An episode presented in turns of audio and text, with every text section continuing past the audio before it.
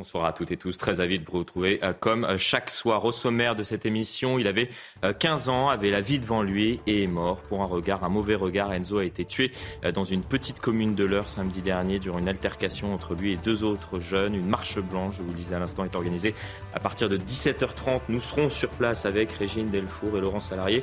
Vous entendrez également le maire dans cette émission, maire ému qui a du mal à mettre des mots MOTS pour tenter de comprendre ce qui s'est passé.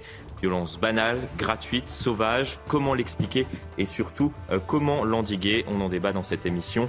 On fera également un point sur ces incendies qui ravagent les terres situées au niveau du bassin méditerranéen. Regardez ces images, France, Italie, euh, Grèce, Algérie, aucun pays ou presque n'est épargné. Et on reviendra euh, bien évidemment sur la colère des policiers, on en parle depuis plusieurs jours, qui ne faiblit pas. Vous le verrez, Laurent Nunez, le préfet de police de Paris, a écrit à ses hommes courrier dans lequel il appelle les fonctionnaires de police à ne pas déserter les commissariats. C'est ce qu'il faut comprendre. On sera justement dans un commissariat pour faire un point sur la situation en début d'émission. Punchline été, c'est dans un instant après le journal d'Adrien Fontenot. Bonsoir Adrien. Le parquet de Paris a requis ce mercredi un non-lieu dans l'enquête sur la mort d'Adama Traoré. En juillet 2016, l'homme de 24 ans été décédé dans l'enceinte de la gendarmerie de Persan dans le Val d'Oise à la suite de son interpellation. Dans cette affaire, personne n'avait été mis en examen. Les juges d'instruction en charge du dossier doivent maintenant décider dans les semaines à venir d'un non-lieu définitif ou d'une reprise des investigations. Soupçonné d'avoir renversé un enfant à Beauvais à l'occasion du rodéo urbain, un motard de 28 ans avait rendez-vous aujourd'hui avec la justice. Interpellé le 28 mai dernier, l'homme avait reconnu les faits et les réquisitions sont tombées. 30 mois de prison, dont 6 avec sursis probatoire et obligation d'indemniser les parties civiles. Et puis Aurore Berger, nommé au gouvernement Renaissance, devait se trouver un nouveau président de groupe à l'Assemblée nationale et c'est le député de Paris, Sylvain Maillard, qui a été choisi. Opposé à Frédéric Descrozailles, député du Val-de-Marne, il s'est largement imposé avec 132 voix sur les 165 suffrages exprimés. Merci beaucoup Adrien. On vous retrouve d'ici une petite heure pour un nouveau point sur l'actualité. Euh, quant à moi, j'accueille autour de cette table Karim Zerebi. Euh, bonsoir, consultant CNews. À vos côtés, euh, Monsieur le maire, Fabien Verdier, maire de Châteaudun, mais également président du mouvement de développement des villes sous préfecture. C'est bon? C'est le bon titre Merci. Euh, merci d'être avec nous. À vos côtés, Geoffroy Lejeune, que vous connaissez bien, journaliste, Pierre-Henri Bovis, avocat, et euh, Jean-Christophe Couvi. Vous étiez également euh, avec nous hier. On reviendra bien évidemment sur cette fronde des policiers, secrétaire national, unité SGP. Mais avant cela, on va prendre la direction du petit village de Laï-Malherbe, petit village de, de, moins de 2000 habitants dans l'heure où Enzo, ce jeune garçon de 15 ans, a été tué à la suite d'une bagarre. C'était ce week-end. À l'origine de cette altercation, je précise, un mauvais regard entre lui et deux jeunes dont l'un portera un coup fatal à Enzo. Euh, vous êtes sur place euh, pour CNews. Régine Delfour, vous êtes accompagnée non pas de Laurent Salarié, mais d'Olivier Gangloff pour suivre notamment cette marche blanche qui sera organisée à partir de 17h30 dans la ville. Dans ce petit village, bien évidemment, on peut percevoir, j'imagine, l'émotion euh, des habitants, peut-être que vous avez pu euh, rencontrer depuis euh, quelques minutes, et c'est l'incompréhension également qui règne dans ce petit village. Oui, absolument, euh, Florian, c'est l'incompréhension, la colère, et puis euh, surtout euh, comment un adolescent de 15 ans peut mourir par un coup de couteau donné au thorax pour un mauvais regard, comme vous l'avez dit tout à l'heure. Alors beaucoup de, personnes sont là, sont rassemblées, des personnes qui sont de ce de cette commune. Hein, vous l'avez dit, c'est une petite commune, hein, 1500 habitants où tout le monde se connaît. C'est pour cela que cette commune est sous le choc. Mais il y a aussi beaucoup d'habitants des villages voisins euh, qui sont là. Il y a aussi les motos qui sont positionnées euh, euh, à côté, puisqu'en fait c'est elles qui vont ouvrir en fait la marche, puisque Enzo était un passionné de moto. Alors les personnes avec qui nous avons pu échanger, notamment ses proches, nous décrivent un adolescent très enjoué, très heureux, toujours extrêmement attentionné, toujours prêt à aider les autres. Et, et ici, ils ont décidé de venir très nombreux pour lui rendre hommage. Merci beaucoup euh, Régine. Merci également Olivier Gangloff. On vous retrouvera euh, dans une petite vingtaine de minutes afin de suivre cette marche blanche donc organisée euh, pour rendre un dernier hommage à Enzo qui a été tué ce week-end d'un coup de couteau après cette, altercation qui a, débuté entre, entre ces jeunes pour un mauvais regard mauvais regard qui conduit à la mort d'un jeune de 15 ans, Geoffroy Lejeune, dans un petit village.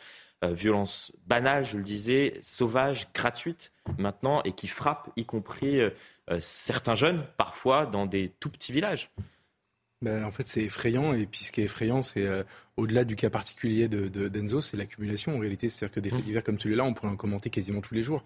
Et, tous les jours avec la même incompréhension, tous les jours avec le. Et, vous l'avez dit, pour un mauvais regard. Euh, avant, on disait pour une cigarette refusée. Enfin, c'est des expressions. Mmh. Je me souviens, il y a dix ans, quand le livre La France orange mécanique est paru, euh, il expliquait ce phénomène. C'est Laurent Berton expliquait ce phénomène. Et à l'époque, une grande partie des commentateurs lui ont rionné en disant que euh, c'était quand même pas le quotidien, etc. Lui avait juste accumulé en réalité les, les, les, éléments, enfin les, les faits divers. Il les compilait dans ce livre et c'était une description assez euh, glaçante, mais en même temps très factuelle, euh, de la réalité de l'ensauvagement de la France. Je pense que, que 10 ans, 12 ans plus tard, euh, ça, ça, a empiré.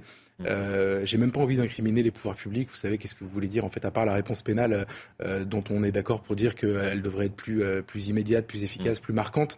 à part ça, il n'y a, pas grand, a pas grand monde à incriminer. C'est juste qu'en fait, on vit dans une société qui est en train de, oui, de, de, de devenir sauvage. Et, et, on a perdu des repères élémentaires et c'est terrifiant.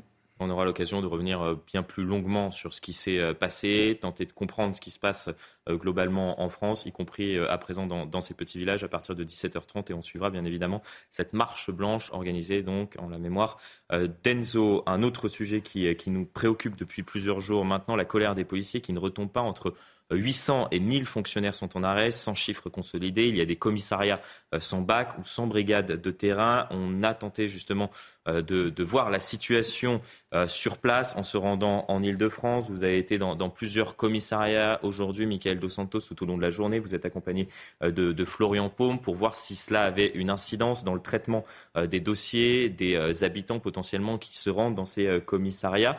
Dites-nous tout. Est-ce que le mouvement commence à prendre de l'ampleur en Ile-de-France ou pas tout à fait? Pas tout à fait, hein, pas de ralentissement hein, dans l'activité des euh, commissariats en région parisienne et en, en Ile-de-France de manière euh, générale. Euh, le temps d'attente hein, pour les dépôts de plainte reste identique. Idem lorsque l'on appelle le 17, où l'on décroche assez rapidement. Pour le moment, seules quelques activités sont impactées, comme les missions de prévention ou encore les missions dites mineures, comme les relevés de petites infractions. Dans ces cas-là, les policiers sont en position d'attente grâce à ce fameux code 562 euh, qui leur permet euh, d'être présents physiquement dans les commissariats sans pour autant intervenir, sauf cas bien sûr d'extrême urgence. Du côté des syndicats avec qui on a pu échanger cet après-midi, pas de réelle surprise, hein, ils nous le disent, la grogne se concentre essentiellement dans le sud de la France. Pour autant, on nous le dit, hein, ce, mouvement pourrait euh, s'amplifier dans les prochains jours, voire dans les prochaines semaines, dans l'ensemble du euh, pays, euh, même si dans la globalité, tous espèrent que cela s'arrange, que les retours soient positifs de la part de la hiérarchie, et notamment avant septembre, une date qui est marquée au calendrier, hein, marquée en rouge, puisqu'il s'agit notamment du début de la Coupe du Monde de rugby. Et vous le savez forcément, les effectifs de police vont être essentiels pour un événement qui est national et forcément très important. Merci beaucoup, Michael Dos Santos, pour ce point très complet. Bon, pour l'instant, ce n'est pas encore perceptible pour la population, euh, euh, certains habitants qui peuvent se rendre dans, les euh, commissariats, ce mouvement qui commence à, prendre de l'ampleur. Jean-Christophe Couvi, quelle est votre perception à vous? Est-ce que ce mouvement, qui est certes concentré pour l'heure dans le sud, voire le sud-est du pays, dans la région Marseille-Nice, est en train justement de gagner d'autres territoires? Et quel est le sentiment aujourd'hui des policiers? Ah oui, c'est en train de gagner le, territoire. Hein. Le sud-ouest aussi est impacté, euh, mmh. même à Bordeaux, euh, Périgueux, euh, Agen. Enfin, je veux dire, tout, tout le sud-ouest commence à prendre aussi sa part de, de ras-le-bol. Je sais que dans l'est de la France, c'est pareil aussi. Paris, bah, ça commence. Alors, Paris, les effectifs sont un peu plus jeunes, donc des fois certains, effectivement, voient pas trop. Encore pour une fois, ils sont pas trop impactés. Euh, parce qu'ils euh, n'ont pas assez d'expérience par rapport à tous les, anciens qui ont déjà vécu euh, des mouvements comme ça de grogne et, qui ont accumulé justement ben, toute, cette, toute cette colère qui ont intériorisé. après, après, attention, on sait très bien à un moment donné qu'il va y avoir une réponse de l'administration parce que pour l'instant, quelque part, on débraye, c'est-à-dire qu'on explique qu'il y a un malaise. Euh, maintenant, on attend qu'il y ait une réponse politique. Si la réponse politique vient pas, ben, effectivement, le, comme tous les mouvements d'ailleurs, ça va, ça va, ça va s'empirer et ça, va faire tache d'huile. faire tache d'huile.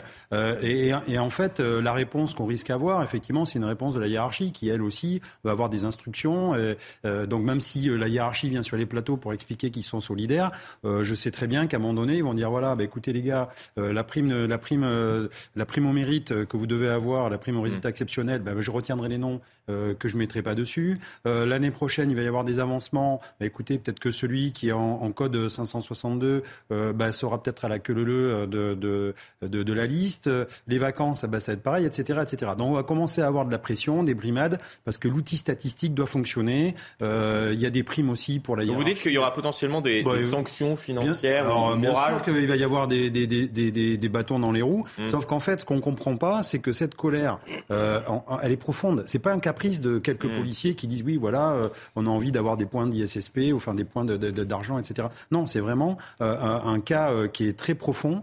Et nous, on le ressent, ça fait plusieurs années qu'on le dit, on le voit monter, cette colère. Et en fait, à un moment donné, c'est qu'est-ce qu'on fait? Est-ce qu'on a des styles gilets jaunes? On aura des gilets bleus C'est-à-dire des collègues qui vont dire, mais moi, je, je, fais vraiment ce que je veux, c'est terminé, je, je rends mon tablier. On voit déjà qu'il y a des, collègues qui partent de, la police, qui vont dans la police municipale. On a du mal à recruter aussi des, des, gens. Donc soit, à un moment donné, cette, cette sonnette d'alarme qui est tirée on s'y attache. On dit il y a un vrai problème de fond. Et d'ailleurs, quand on a un préfet comme le M. Nunez ou le DGPN qui tire aussi à leur, niveau quand même la mm. sonnette d'alarme, on voit qu'il y a un malaise. Et ce malaise-là, bah, je suis désolé, on attend qu'il y ait une réponse politique. Et si elle vient pas, ben oui, ça va sûrement empirer. Et il y a une Coupe du Monde de rugby. Bah, écoutez, euh, peut-être que les députés euh, vont mettre leurs écharpes bleu, blanc, rouge pour aller encadrer euh, et faire la, police dehors parce qu'il y aura peut-être pas assez de policiers. Et on poursuivra la discussion autour de ce qui se passe bien plus longuement à partir de, 18h, notamment cette, cette colère des, policiers, colère sourde pendant, pendant plusieurs années et qui s'exprime depuis, euh, depuis plusieurs jours, qui n'a pas peut-être été anticipé visiblement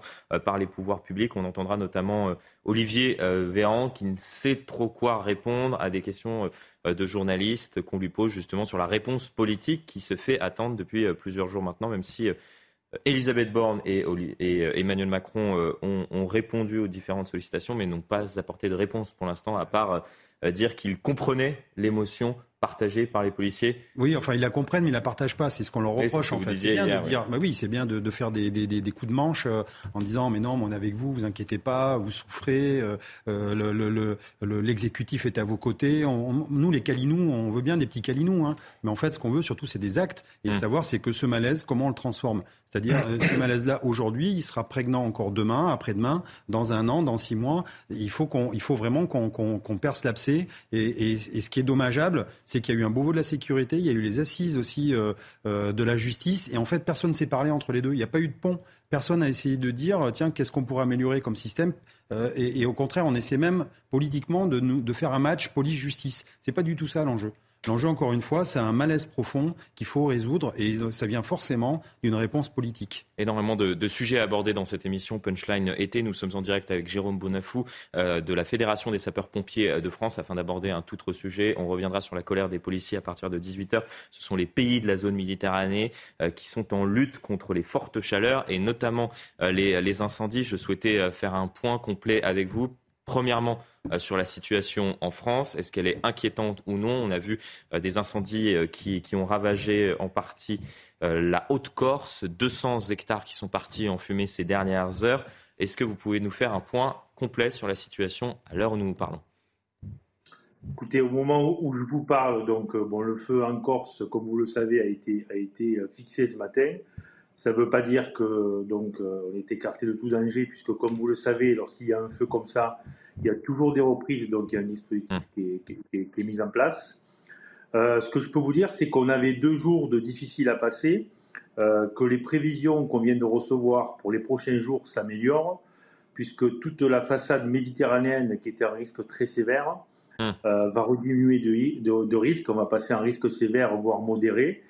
donc on a passé ces deux jours euh, difficiles. Hein, il ne va pas échapper que toute l'Europe brûle, mais la France donc a, plutôt bien euh, limité. Il faut dire qu'il y avait beaucoup de moyens qui ont été mobilisés, à la fois par les départements qui sont concernés, mais aussi des colonnes de renfort de la mmh. sécurité civile à détacher partout sur le sud. après, après l'année dernière, et ce qui s'est passé, ces incendies qui ont ravagé une bonne partie du pays, le sud-ouest, y compris une partie de la région Bretagne, puisque les incendies sont montés assez haut l'année dernière. Effectivement, il y a eu un point qui a été fait et des renforts qui ont été déployés pour cette année. Vous, vous saluez cela? Oui, bien sûr qu'on salue, parce que de toute façon, c'est un travail qu'on avait fait en concertation euh, avec notre direction générale de la sécurité civile et, le ministre de l'Intérieur. Euh, et puis, il y a une anticipation. Hein. Vous savez que le, le maître mot en feu de forêt, euh, c'est l'anticipation, évidemment. Et là, on avait prépositionné des colonnes donc, qui sont venues des départements qui, pour l'instant, ne sont pas soumis au risque incendie. Moi, dans l'Hérault, on a une colonne qui vient de, Bretagne. Hein. Euh, donc euh, bien sûr que c'est très important pour nous parce que on parle souvent des incendies, mais il ne faut pas oublier que sur le sud de la France aussi, on est confronté à l'afflux touristique avec euh, beaucoup de personnes qui viennent, donc des interventions qu'on appelle du risque courant qu'il faut également donc réaliser. Donc plutôt des nouvelles rassurantes que vous nous donnez ici. cela va s'améliorer dans les prochains jours, même si j'imagine qu'il faut rester attentif pour le reste de euh, de l'été concernant euh, justement ces, potentiels départs euh, de feu. Merci en tout cas pour le travail que vous, que vous faites. quotidiennement, les incendies qui ravagent, je le disais, quasiment tout le pourtour méditerranéen. En Italie, c'est 5 morts avec des incendies en Sicile. En Algérie, 34 morts en 3 jours. Et il y a cette image affreuse euh, qui, bien évidemment nous a tous euh, émus. J'imagine qu'on vous diffuse depuis euh, hier ce Canadair qui tentait de maîtriser un incendie. C'était en Grèce avec deux pilotes à bord. Vous voyez ce, Canadair qui tentait justement de, maîtriser ce départ de feu et qui malheureusement s'est écrasé. Vous voyez cette image terrible. Les deux pilotes de Scanair sont morts dans, le crash de leur avion. Euh, Emmanuel Macron a, réagi sur les, réseaux euh, sociaux et on entendra euh, l'analyse d'un ancien pilote de Canadair dans, un instant, Christophe Govillot, qui était, qui était l'invité de la matinale.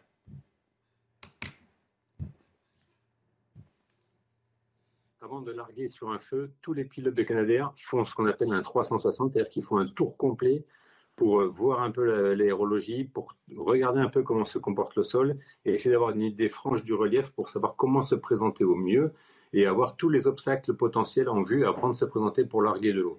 On est en contact radio avec les pompiers au sol qui, eux également, nous donnent des obstacles potentiels qu'on verrait peut-être pas d'en haut. Mais le but, c'est avant de se présenter, d'avoir bien un aperçu global de l'ensemble du feu de façon à pouvoir faire une passe la plus sécuritaire possible. Les images laissent à penser tout de suite à une erreur euh, de pilotage, mais on n'est pas du tout dans l'avion, on ne sait pas ce qui se passe.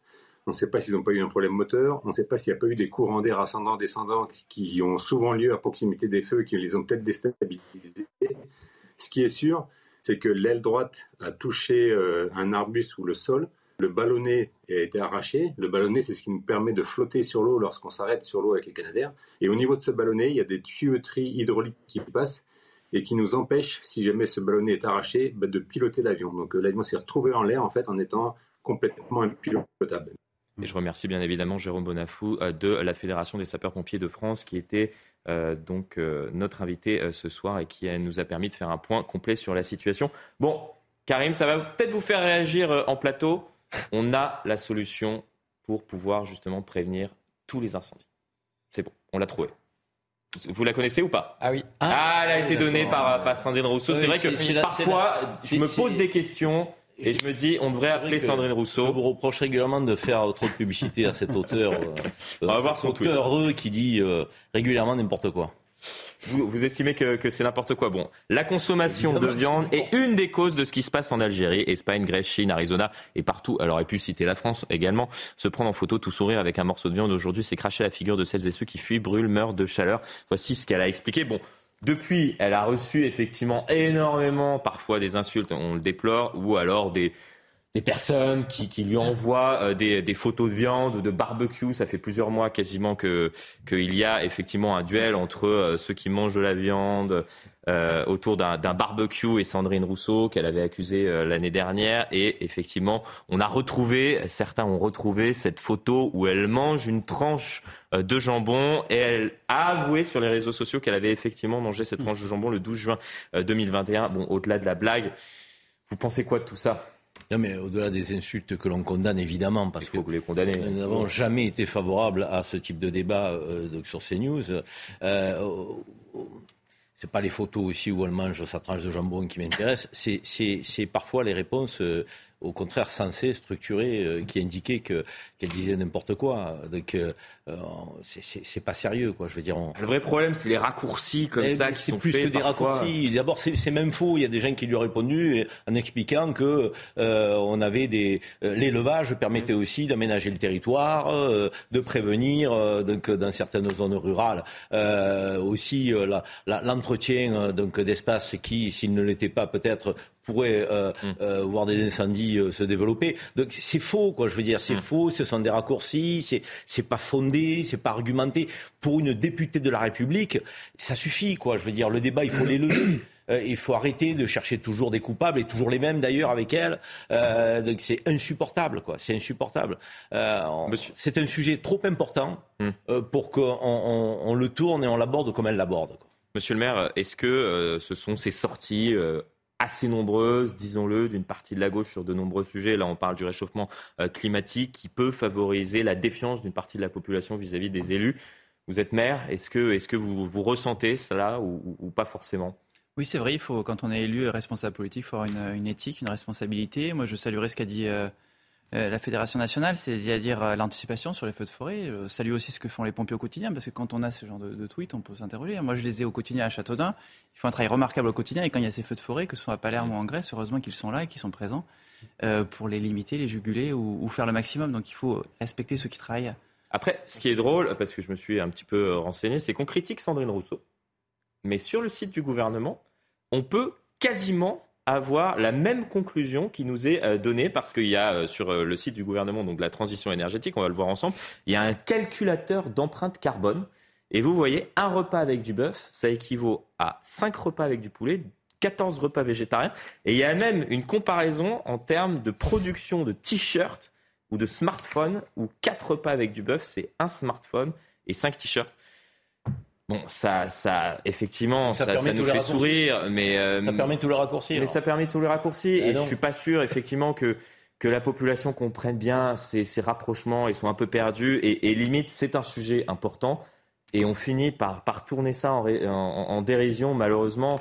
Parce que c'est dérisoire lorsque l'on voit, lorsque l'on voit ce qui est publié parfois par certains élus ou y compris ce qu'on peut trouver sur, sur les sites du, du gouvernement et on finit effectivement par être perdu. Moi, moi-même, je, vois tout ça, je me dis qu'est-ce qu'il faut faire? Donc, faut arrêter de. On nous dit euh, lundi qu'il faut arrêter euh, d'acheter des t-shirts, le mardi qu'il faut arrêter de manger de la viande, mais finalement, c'est pas ça le problème. Si, je puis me permettre, euh, elle a quasiment gagné la bataille de l'opinion, Sandrine Rousseau. On peut, se, on peut se moquer d'elle et, moi, je me moque d'elle volontiers. Je suis d'accord avec Karim, tout ça est, absolument idiot et il y a beaucoup d'arguments à lui opposer.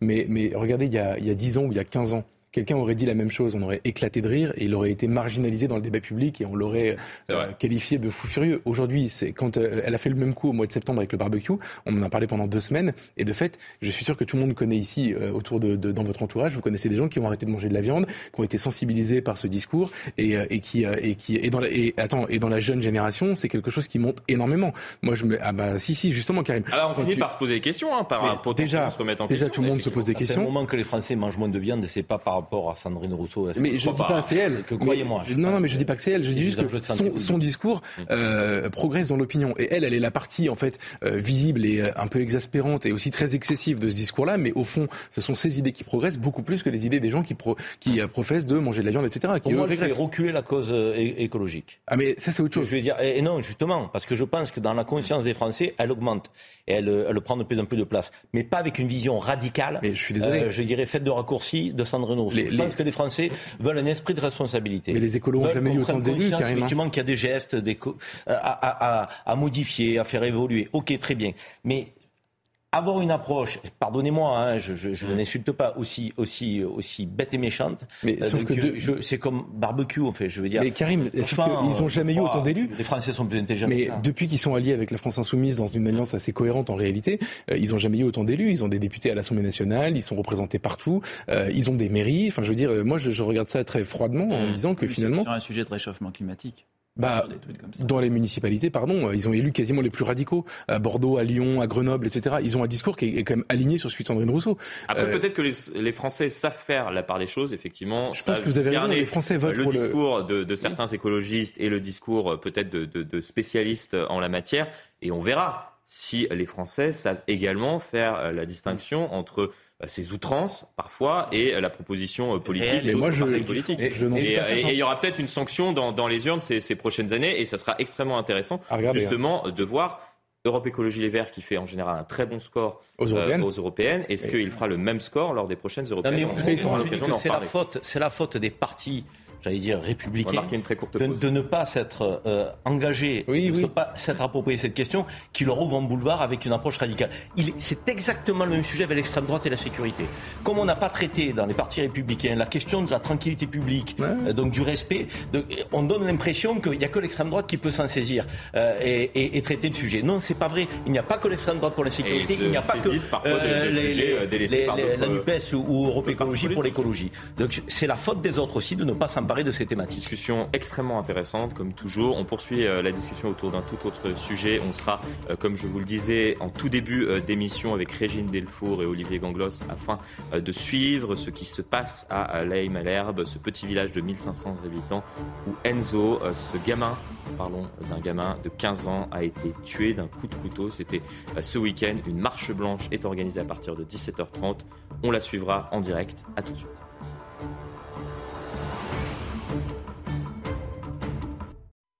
De retour sur le plateau de Punchline été, nous allons prendre dans un instant la direction de Malherbe où une marche blanche est organisée en la mémoire d'Enzo, ce jeune garçon, ce gamin, je le disais tout à l'heure, de 15 ans, euh, qui a été tué à la suite d'une bagarre à l'origine de cette altercation à mauvais regard. Deux jeunes, dont l'un euh, portera un coup fatal à Enzo, un jeune de 15 ans lui aussi, qui lui a porté un coup de couteau au thorax. Le parquet d'Evreux a confié l'enquête à la compagnie de gendarmerie euh, de l'ouvrier. bonsoir Régine Delfour, vous êtes avec Olivier Gongloff. Racontez-nous ce qui se passe sur place. Je crois que vous êtes également avec deux habitants qui vont nous partager en direct leur émotion, on l'imagine, à la suite de la mort d'Enzo. Oui, bonsoir euh, Florian. Mais écoutez, vous devez entendre le bruit des motos là qui euh, ont pris euh, la tête hein, du cortège de la marche blanche, puisque Enzo adorait, les, motos. Et je suis effectivement avec deux, habitants d'un village voisin qui, sont, qui est à 5 km en fait de la haie Malherbe. Alors Ludovic et, Laurent, Ludovic, pourquoi vous avez tenu à être ici aujourd'hui? Bah, hommage aux petits garçons parce que ça ne devrait pas, voilà, il faut que ça s'arrête hein, en fait. Parce que voilà, moi j'ai des enfants et puis voilà, je voudrais pas que ça m'arrive juste pour un, malheureux regard, euh, voilà, tout simplement. Pour ça qu'on est là. Et vous, Laurent? Bah, on a voulu venir pour euh, euh, soutenir la famille, les habitants de la commune, parce que, euh, comme dit Ludovic, ça arrive pas qu'aux autres, ça peut nous arriver à nous aussi. Là, c'est près de chez nous, et donc on est tous pères de famille ou mères de famille, et quand ça arrive, c'est vraiment un gros malheur. Donc c'est pour ça qu'on a tenu à venir pour assister la famille dans cette démarche, cette marche blanche, quoi. Et là, en fait, Enzo est, décédé à la suite d'un coup au couteau pour un mauvais regard. Qu'est-ce que ça vous inspire? Qu'est-ce que vous pensez de cela? Bah moi, je, voilà, moi j'ai des enfants. J'ai un, enfant de 18 ans. C'est pareil, le soir il sort. Et puis bah voilà, je vois pas que ça, m'arrive. Voilà, tout simplement. Faut que ça, faut que ça s'arrête en fait. Voilà, tout simplement. Voilà. Et quand vous dites qu'il faut que ça s'arrête, c'est-à-dire? Bah, Vous demandez quoi au pouvoir public? Il faut arrêter, voilà, tout simplement. Il faut arrêter. Hein, voilà. Pas comment dire, mais après non, il faut arrêter, voilà, tout simplement. Plus de fermeté? Oui, plus de fermeté, parce qu'il euh, faut qu'à un moment on puisse euh, pouvoir laisser nos enfants sortir euh, dans la rue sans qu'on ait de crainte pour un mauvais regard, prendre un coup de couteau et qu'ils perdent la vie. C'est pas normal, c'est inadmissible, on va dire. Et donc il faudrait plus de fermeté et que les jeunes, avant d'agir, réfléchissent, parce qu'ils ont des gestes que bah, ça peut entraîner, voilà, où qu'on en est aujourd'hui, quoi. Et ça ne devrait pas exister à l'époque où on est, quoi. Voilà, et il faut que ça arrête. Merci beaucoup d'avoir répondu à nos questions. Alors euh, Florian, vous voyez, il y a une rose blanche qui a été distribuée à, beaucoup, beaucoup de personnes euh, ici. En fait, il y a plusieurs centaines de personnes, entre 500 et 600 personnes euh, qui sont ici présentes. La marche va bientôt débuter. Elle va donc débuter, comme je vous le disais au début, par le cortège de motos. Merci beaucoup Régine Delfour, Régine qui est accompagnée d'Olivier euh, Gongloff. On reviendra bien évidemment euh, euh, avec vous sur ce qui est en train donc de, se passer à la Malherbe avec cet hommage donc rendu par, par à la fois les habitants de la commune mais également les habitants des communes aux alentours et on entend ce vrombrissement effectivement des, des moteurs de de ces, de ces différentes motos en hommage à Enzo, qui était fan, comme vous le disiez à l'instant, de, de cet engin. Moi, ce que je retiens après cette, cette intervention donc, de ces, ces deux habitants de communes aux alentours, c'est faut que ça s'arrête. faut que ça s'arrête. C'est vrai qu'on en parlait tout à l'heure, on a l'impression que c'est quasiment quotidien. Euh, y compris moi, euh, parfois on dit à ah, vous, les médias, vous, vous en parlez tout le temps, on a l'impression que vous ne parlez que, que de ça, etc. On aimerait parler d'autre chose. Hein. Moi, je, je, le dis très clairement. on ne parle pas de tout. Hein. Comment On ne parle pas de tout non plus. On parle pas de Malheureusement, on ne parle pas de tout, bien évidemment, parce que quand on voit le nombre de drames, malheureusement, euh, l'agression la semaine dernière d'une jeune fille de 19 ans à Toulouse. D'ailleurs, petite rectification, on disait que Sandrine Rousseau hier n'en avait pas parlé. Elle en a parlé, mm. euh, mais euh, mais il y a parfois de, trop nombreux politiques qui justement omettent de parler de, ces sujets. là, on, on, en parle, mais on est assez peu finalement à aborder cette question. Un jeune homme qui est tué après un mauvais regard, une altercation et un coup de couteau comme ça au thorax, ça dure quoi? Deux, trois minutes? C'est comme ça qu'on résout les, problèmes, malheureusement, dans, notre pays? Enfin, c'est incompréhensible. Et, on voit ces parents, euh, avec, euh, avec le témoignage de, ces deux habitants, qui disent Mais moi, je veux que ça s'arrête. Pourquoi? Pour une bonne raison. C'est que je crains euh, pour la vie de mes enfants maintenant. C'est-à-dire que comment, moi, je vais laisser mes enfants sortir dehors Est-ce que c'est -ce le sentiment aussi, vous êtes maire, et je me tourne vers vous, d'une commune un petit peu plus grande que, celle de, de la Malherbe, 13 000 habitants, Châteaudun. Mais est-ce qu'il y a, y a des parents qui maintenant hésitent justement, qui ont peur pour leurs enfants de les laisser comme cela euh, sortir? Là, ça s'est euh, déroulé en plein jour. Hein. Donc on ne parle même pas de laisser ses enfants sortir à 18h, 19h, 20h, 22h. C'est en plein jour. Fort heureusement, on n'a pas eu ce genre de drame à, Châteaudun. D'ailleurs, il y a, mm. une très belle qualité de vie, mais c'est vrai qu'en tant que maire, on, a, on prise directe avec ces difficultés. Et moi, je suis président aussi du Grand Château et je tourne dans les communes. Et ce qui m'avait marqué dans un conseil municipal, un élu un jour me dit la société ne se supporte plus. C'est ça qui est frappant. La société ne se supporte plus, le voisin, les incivilités.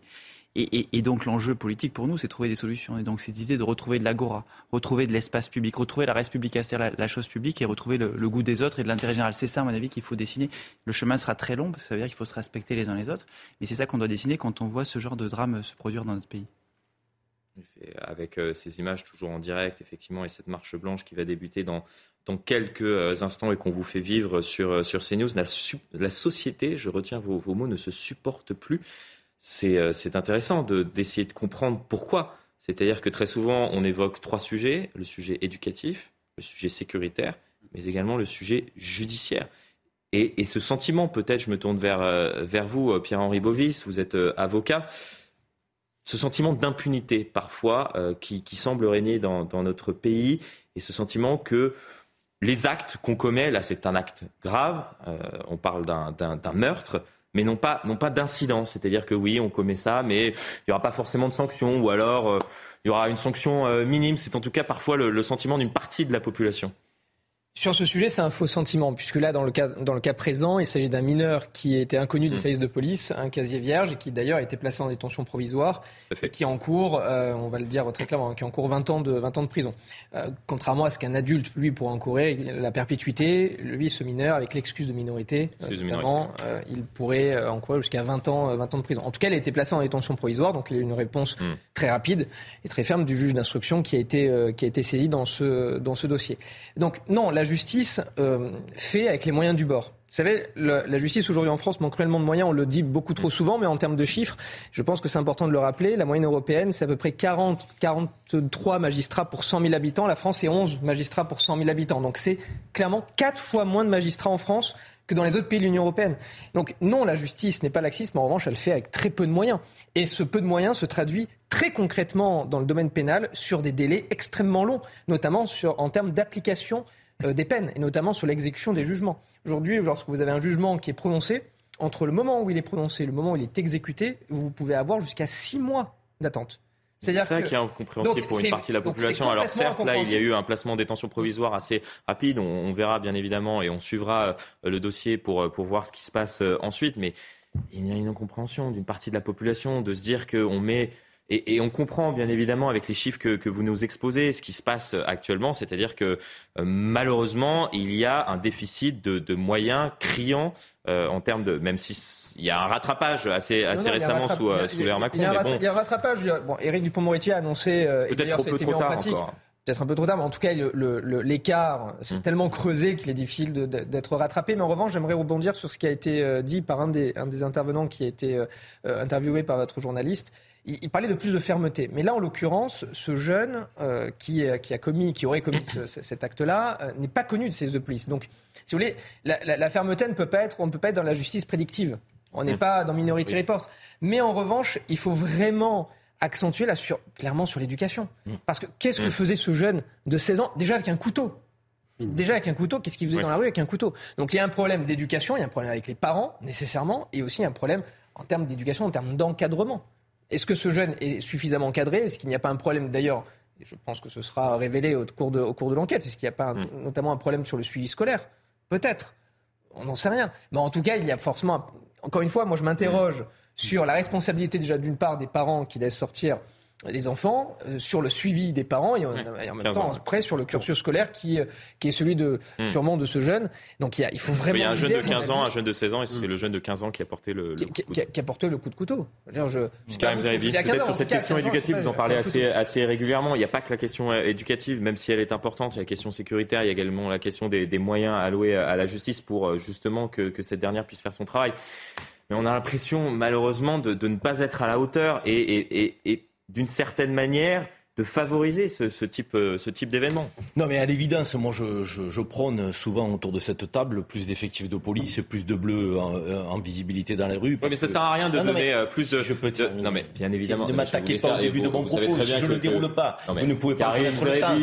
Arrêtez. C'est dingue, ça. Pas en train de vous attaquer. Vous ne pouvez pas en connaître le sens. À la finalité. Je peux. Vous ne connaissez pas ce que je vais dire non plus. Il y a un débat. On échange sur quelque chose vous On peut échanger. Non, mais très souvent, et on entend, et c'est pour ça, et je ne sais pas si vous avez lu le rapport de la Cour des comptes, on dit plus de bleu, plus de bleu, plus de bleu. Et après, vous avez effectivement plus de bleu dans la rue, mais avec quels moyens? C'est-à-dire que vous avez des bleus dans la rue qui sont obligés de parfois euh, de, se rendre, comme on l'a vu euh, avec les gilets jaunes, dans des magasins pour euh, acheter eux-mêmes leur, leur équipement. Et qui dorment trois heures. Et qui C'est-à-dire que, ok, plus d'effectifs, mais avec quels moyens? Et c'est pour ça que c'est intéressant aussi. Mais je vous redonne la parole. Et vous avez, ah, vous avez la parole sur ce plateau.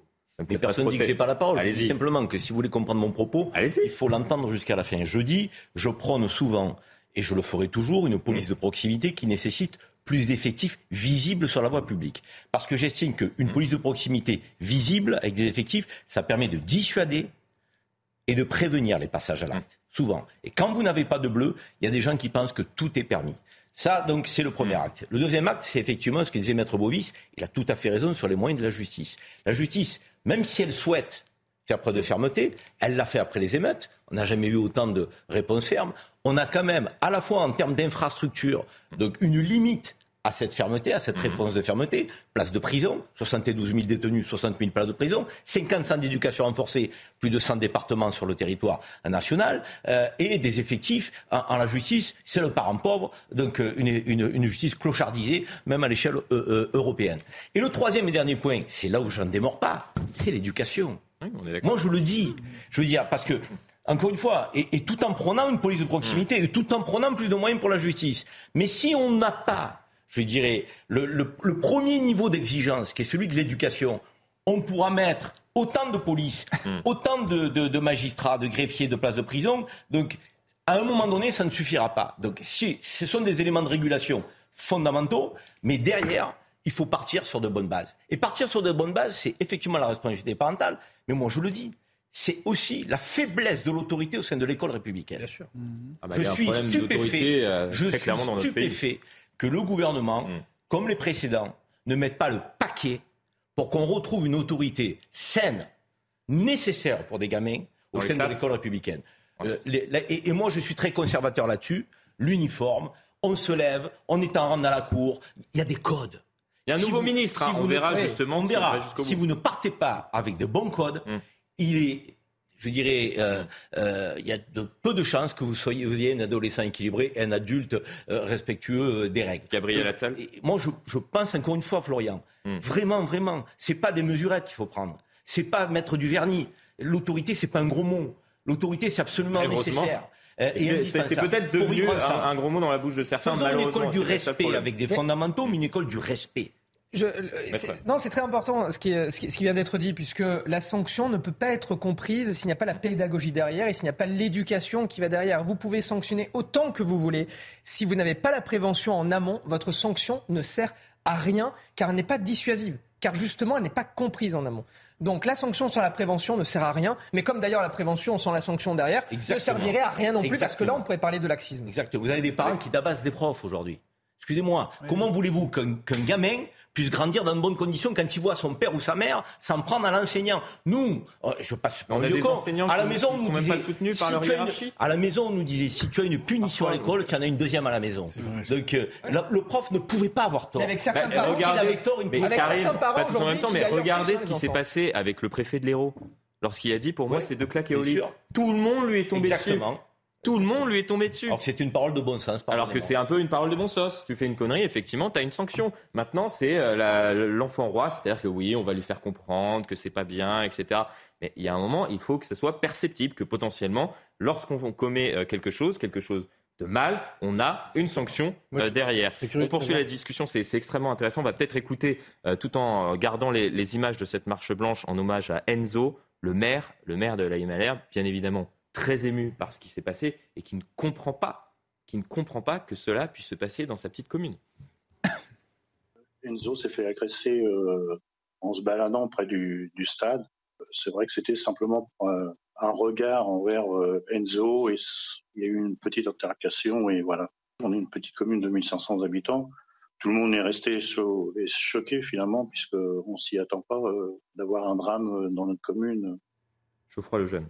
Moi, peut-être que je me trompe complètement, mais je serais curieux de connaître le pédigré, enfin, ou en tout cas le parcours euh, des, deux agresseurs, du meurtrier et de celui qui était avec lui, qui, avait, a 16 ans.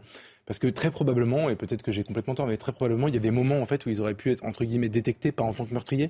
Mais je cite souvent euh, sur ce plateau d'ailleurs euh, Maurice Berger, le pédopsychiatre, qui, répète très régulièrement qu'en réalité, là, le gamin va prendre 20 ans de prison ou 15 ans, je sais pas, il va en faire 10 ou la moitié. donc c'est une sanction extrêmement lourde pour un acte extrêmement lourd. Lui explique qu'en fait, au moment où il y a la première infraction, le, premier, écart, il faut taper même pas très fort. une petite sanction, une petite peine, un enfermement très court dans les centres d'enfermement. Donc Karim euh, plaide pour le, doublement, euh, euh, et, vous évitez que le parcours devienne un parcours de délinquant qui finit très mal. Et en réalité, je pense que c'est ça qu'on fait plus. C'est-à-dire que là, évidemment, il y aura une peine de prison, il va passer la, enfin, il va passer une, très longtemps, de longues années en prison, et c'est bien normal. Mais probablement, il y a un moment, en effet, il y a peut-être des moments où il y a eu un écart par rapport à un professeur, un écart par rapport à un de ses, un de ses camarades de classe, quelque chose qui aurait pu alerter mmh. sur le fait qu'il était en train de s'engager dans un parcours délinquant. Et si à ce moment-là, il avait pris une petite peine, quelque chose de dissuasif, mais quelque chose de, marquant, euh, peut-être qu'il serait rentré dans, dans les. Dans oui, là, il n'était pas euh, connu des, des, services de, de, de police, mais il y avait peut-être des, des, actes, effectivement, euh, avant, dans, leur parcours scolaire, peut-être. À, à, ce sujet, c'est extrêmement intéressant d'ailleurs de noter, alors, il ne s'agit pas de faire de généralité, mais dans beaucoup de dossiers, nous nous rendons mm. compte que les services sociaux alertent d'ailleurs mm. sur l'environnement dans lequel grandit l'enfant, et notamment un environnement de violence.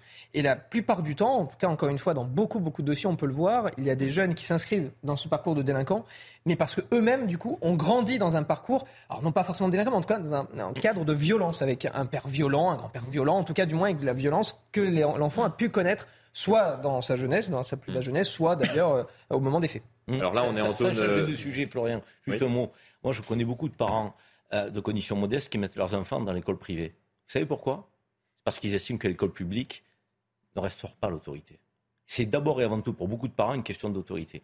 Ils se disent mon enfant sera tenu, il mmh. sera encadré, on ne lui laissera pas faire n'importe quoi. Et si demain un prof est absent, il ne sera pas dehors entre, entre deux ou trois heures euh, de, de, décalage. Euh, Mais vous savez quoi, Karim Je pense que si on, faisait un sondage demain sur hein. souhaitez-vous à tous les parents de France que votre enfant, si vous avez les moyens, aille dans le privé ou aille dans le public, je pense qu'effectivement, une majorité de parents, malheureusement, et c'est un drame, oui. préféraient que leur enfant aille oui, Mais quand vous leur posez la question, un, des éléments majeurs, hum c'est certes l'apprentissage, l'exigence, hum les tirer vers le haut, ok, très bien, mais c'est aussi et surtout hum. la question de l'autorité. Ils se disent, en matière d'autorité, l'école publique est tellement délitée qu'ils se disent que l'environnement n'est pas propice et bon pour leur enfant. Mais c'est grave ça, quand on est un défenseur de l'école publique comme je le suis. Je veux dire, c'est grave.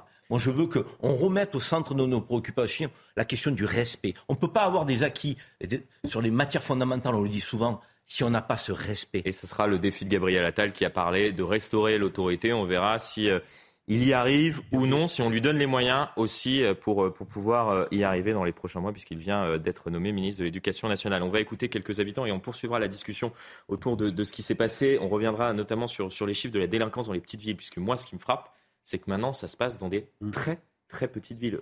Vous êtes maire d'une ville de, 13 000 habitants, mais maintenant, on voit ce genre d'événement dans des villages. C'est 1500 habitants. Écoutez l'émotion euh, euh, des, habitants, que ce soit de cette commune ou des alentours, et on poursuit la discussion dans un instant. Bah oui, c'est un déchirement, c'est incompréhensible d'ailleurs, et on ne comprend pas euh, une violence pareille. C'est pas possible. On demande que justice soit faite et sévèrement. Il adorait la vie, il profitait de la vie. Et ce jour-là, il aurait jamais dû être là à ce moment-là et vivre ça. Il était toujours heureux, il aimait bien sortir, euh, rester avec ses amis, tout ça. Il n'avait pas à vivre ça? Il avait 15 ans, il lui restait encore plein de choses à vivre. C'est quelque chose qui n'aurait pas dû arriver. C'est quelque chose qui n'aurait pas dû arriver, l'incompréhension, l'émotion et l'incompréhension, bien évidemment, euh, des habitants ou des, communes euh, des, alentours. On va vous remettre les chiffres que nous vous publions, que nous vous avons euh, publié hier, ces chiffres de la délinquance dans les petites villes qui datent de juin 2023. C'est cette enquête du Figaro en matière de violence euh, dans les territoires. Plus de 32 000 faits ont été répertoriés l'an dernier contre un peu plus de 23 000 en 2016, ce qui représente une hausse, vous le voyez, de 38% Et le taux d'agression dans ces communes est passé de 1,72 pour 1000 habitants en 2016 à 2,32 euh, faits pour 1000 habitants. C'est-à-dire que chaque année, dans ces petites communes, il y a deux habitants qui sont confrontés à, euh, comme cela, un fait divers. On parle de fait divers malheureusement, mais parfois euh, ce sont euh, des drames avec cette marche blanche que vous pouvez toujours suivre en direct. Alors là, on est en zone gendarmerie, mais on a l'impression que qu'il y a de plus en plus comme ça de d'incidents, de faits graves, parfois d'agressions qui peuvent aboutir malheureusement à des drames. Là, aujourd'hui, on parle d'un meurtre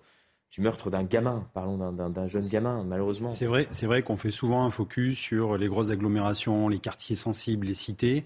Et là, euh, mmh. ça se passe dans la France agricole, entre guillemets. Voilà, euh, on a aussi une police agricole, nous aussi. Hein. Mmh. La, police des, il y a des gendarmes, mais il y a aussi des policiers qui sont dans les petites villes, qui n'ont pas beaucoup de moyens. Là, effectivement, il y a, il y a plusieurs choses qui m'interpellent. Un, c'est le parcours de ces jeunes. C'est-à-dire qu'effectivement, je pense qu'à un moment donné, il y a quand même eu des alertes de, services sociaux. C'est forcément qu'on les détecte. Il y a une petite dérive. Est-ce que c'est la violence chez eux? Est-ce que voilà, on, se rend compte aujourd'hui qu'on a une jeunesse euh, qui, qui, qui est en manque d'empathie, de bienveillance. Euh, c'est des, ils n'ont pas d'émotion. Les, certains jeunes n'ont pas d'émotion. Euh, ils vont faire du mal, c'est gratuit, c'est une façon de s'exprimer. en fait, ils affirment leur, ils affirment leur identité dans la violence. c'est très intéressant ce que vous êtes en train de dire. C'est-à-dire qu'il y a des jeunes qui commettent ah, parfois des, jeunes des méfaits, des des faits graves. Et on en voit au commissariat et qui nous disent bah ouais mais il m'a mal regardé ou alors il avait une jolie nana, euh, euh, je l'ai maté, je l'ai sifflé, il m'a dit ouais c'est bon, euh, ça m'a pas plu, je suis rentré. Bah, D'ailleurs Maurice Berger en parlait. Le gamin, il part, il va chercher une hache, il va chercher le, le gars pour, pour, le, pour le, lui mettre un coup de hache parce qu'il lui avait manqué de respect. Voilà, non mais on, en est là. Et moi quand je vois, parce que je vais souvent dans la France agricole aussi, et moi quand je vois des jeunes qui n'ont jamais vécu dans un quartier, dans une cité, et qui parlent wesh wesh, parce que c'est ça en fait. Hein. Euh, et, qui sont, c'est la jeunesse wesh wesh. Et comme avant, moi je sais pas, on parlait la langue de Molière, maintenant c'est la langue de Roff.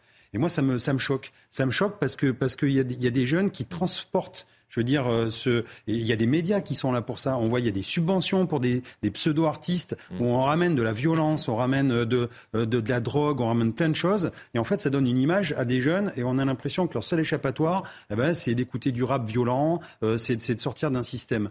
Et nous, on le voit de plus en plus. Alors, je sais pas si à Châteaudun, il y a, il y a des groupes de rap qui viennent se, se, se, enfin, s'exposer. mais c'est vrai que souvent, dans les, cas, dans les collèges et les lycées, moi, j'en vois, je vois des gamins, mais je me dis, mais enfin, est-ce qu'au moins ils savent ce que c'est qu'une cité, qu'un quartier. Hmm. Pourquoi est-ce que là, dans, on, a eu euh, pendant plusieurs années une banalisation de la violence, mais elle était verbale. Et aujourd'hui, on a malheureusement une banalisation de la violence qui est devenue physique. On en fait des séries sur des sur des réseaux mainstream. Euh, je veux dire, on, on, met on met euh, on sacralise des, des, gangs, de la violence, de la hmm. mafia. on en fait. Je veux dire, tout ça, ça donne aussi des, des, idées aux jeunes. Et en fait, effectivement, on en fait des héros.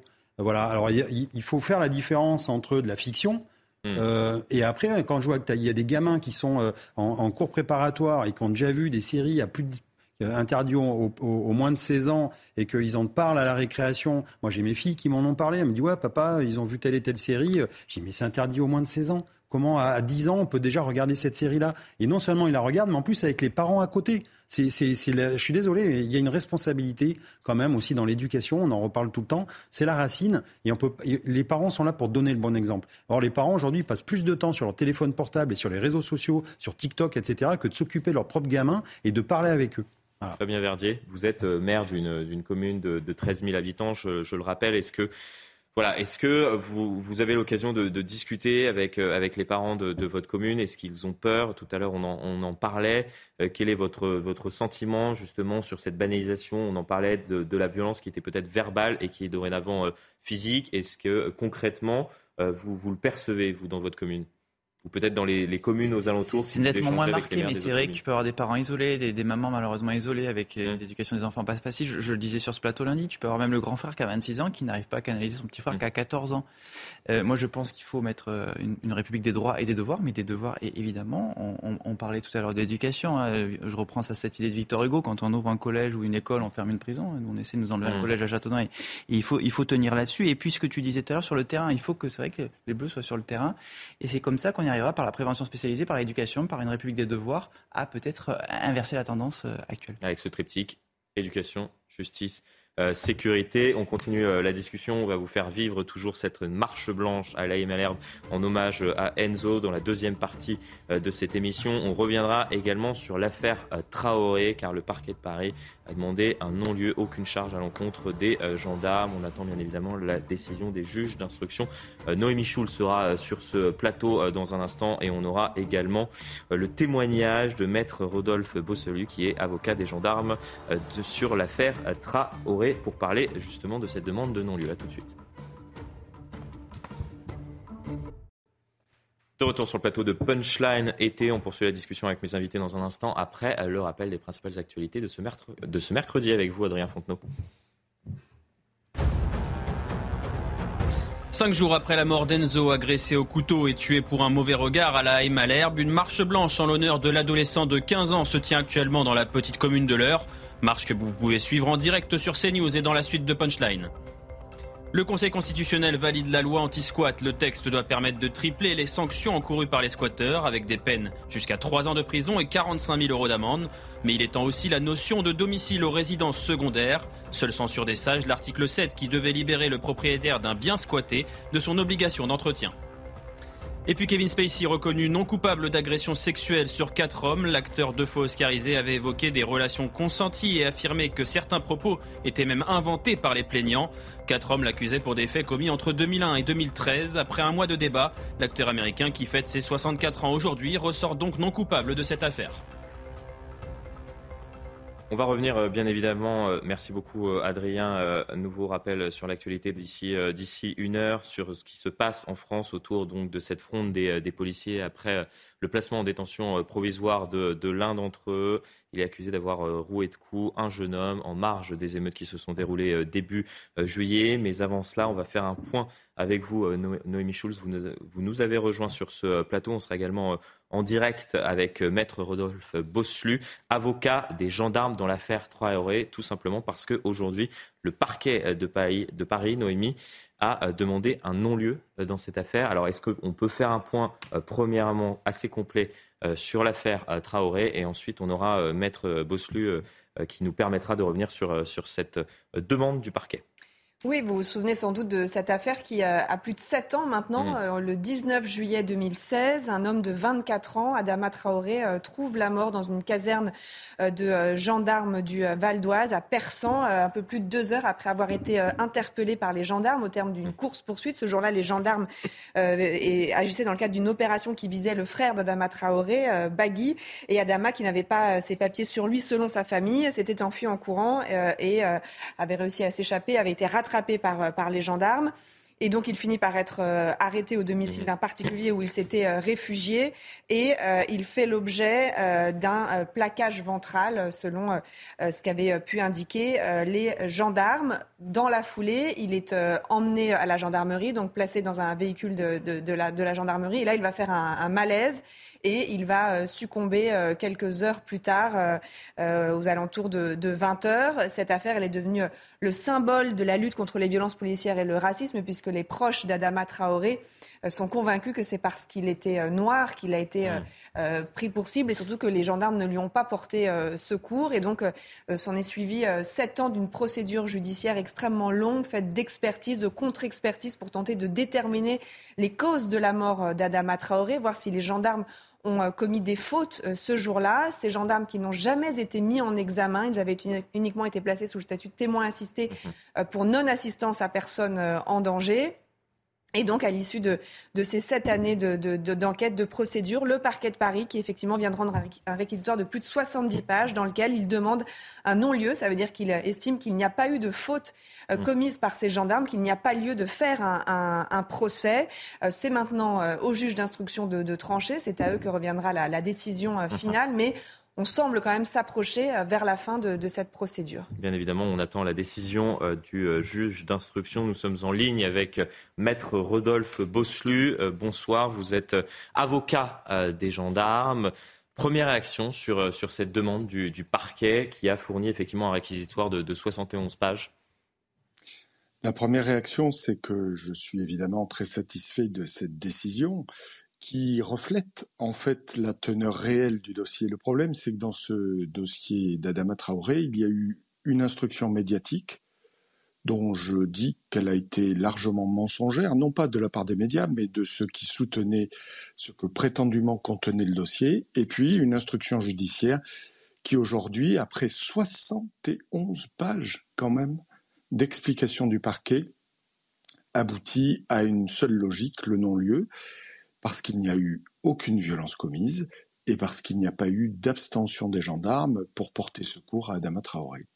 Alors, on ne va pas vous demander de nous résumer les 71 pages, mais dans les grandes lignes, euh, ce que dit, ce qu'estime le parquet de Paris, c'est que euh, Adama Traoré n'est pas mort à cause des gendarmes, que c'est euh, sans doute en raison notamment de, de la chaleur qu'il faisait ce jour-là et de problèmes de fragilité physique dont il souffrait lui-même.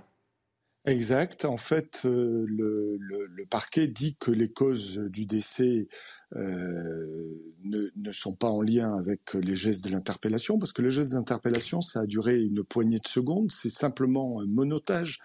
Vous évoquiez tout à l'heure dans votre résumé un plaquage ventral. Il n'y a pas eu de plaquage ventral. Il y a eu juste le monotage de quelqu'un qui se cachait et qui était lui-même déjà au sol.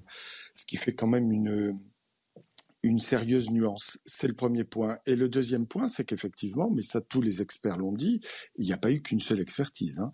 Il y en a eu beaucoup.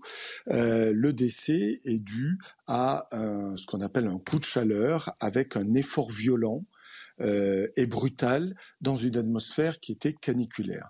Je rappelle qu'Adama Traoré a voulu échapper à une interpellation, il a couru, il a d'abord été interpellé une première fois, pas par mes clients, mais par un premier équipage, il s'est battu avec l'intervention d'un tiers. Il a repris la fuite alors qu'il était menotté à une main.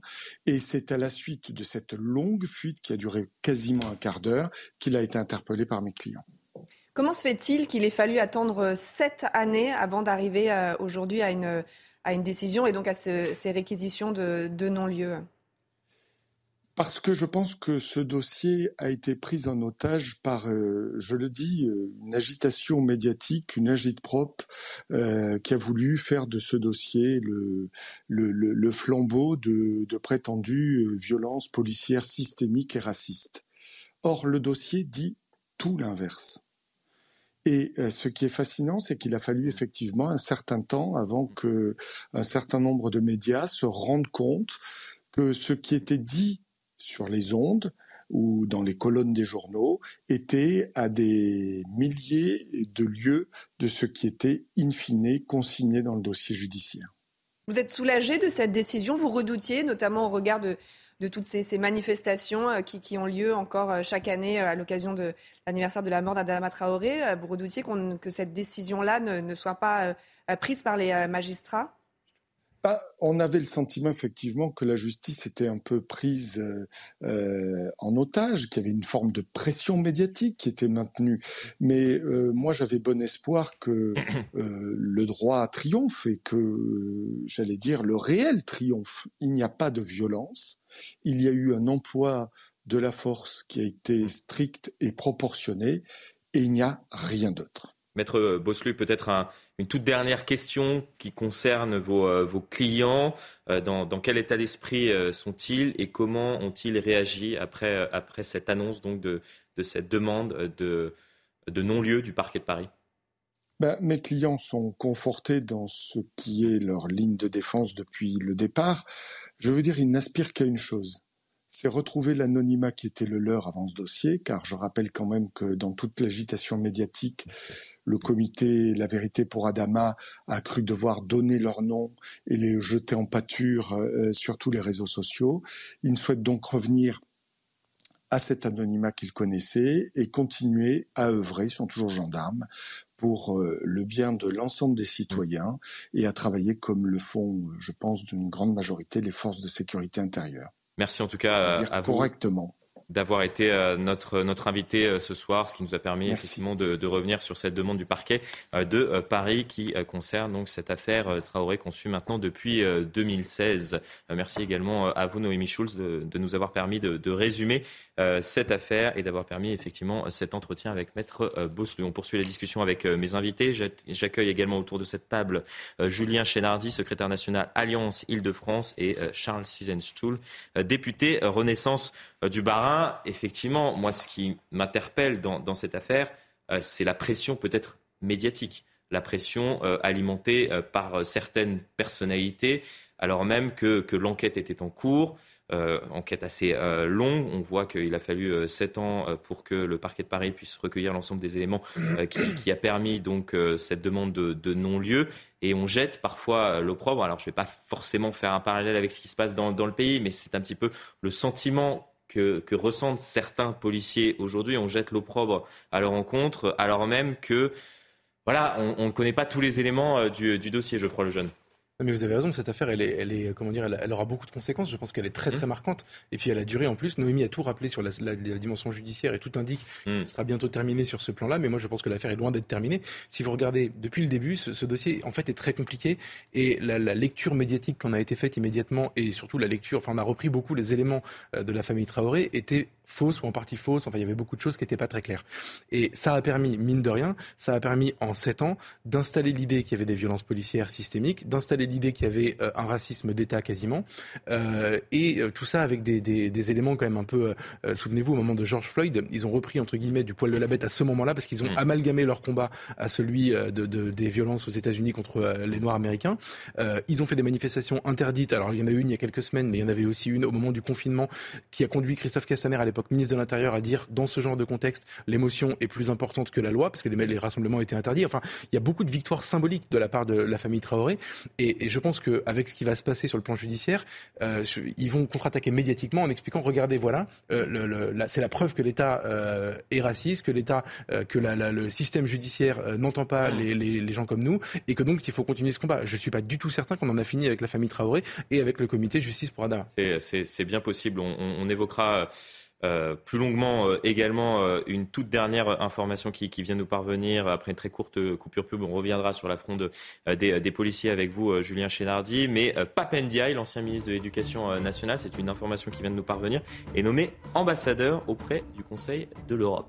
On en a régulièrement parlé du Conseil de, de l'Europe à Strasbourg, qui était derrière certaines campagnes pro-voile, notamment ces, ces dernières années. Est-ce que c'est une bonne décision? Est-ce qu'on tente de recaser comme cela Papendiaï à un poste. Vous nous donnerez euh, euh, votre avis également, Charles Chezinstoul, puisque vous êtes député de la majorité du Barin. On marque une très courte coupure pub. Restez bien avec nous. À tout de suite. De retour sur le plateau de Punchline été, toujours en ma compagnie Geoffroy Lejeune, Karim Zerebi, Pierre-Henri Bovic, Julien euh, Chénardi. On reviendra bien évidemment avec vous assez longuement euh, dans cette deuxième partie de Punchline été euh, sur cette colère des policiers qui ne retombe pas. Et nous sommes également avec Charles Sizenstuhl, député Renaissance du Barin. Je vous le disais juste avant la coupure pub.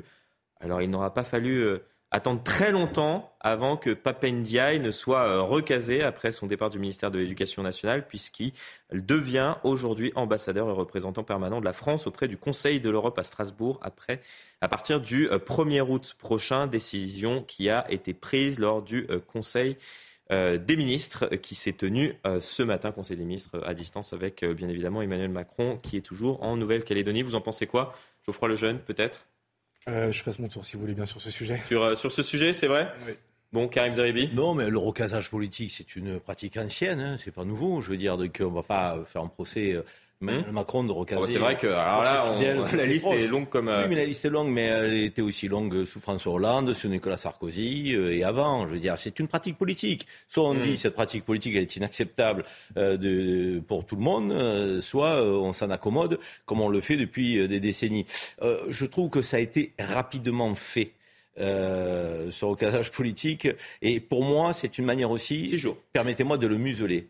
Non, parfois, c'est pas, c'est pas aussi rapide que ah ça. euh, Castaner, il a mis un peu de temps avant de retrouver un poste au conseil d'administration euh, du, port de Marseille et autres. Mm. Parce que, fidèle des fidèles sur le plan politique, Macron n'avait pas trop de risques avec mm. lui euh, donc, euh, à, attendre pour le recaser. Pareil pour l'ancien président de l'Assemblée nationale. Euh, Papendiaï, c'est pas un politique. Et comme son passage a été bref, et qu'il n'a pas imprimé et qu'il a eu beaucoup de critiques, et même parfois de mm. gens qui n'étaient pas loin de sa sensibilité, euh, il y avait un risque de le voir s'épancher avec rancœur euh, sur son passage à l'éducation nationale.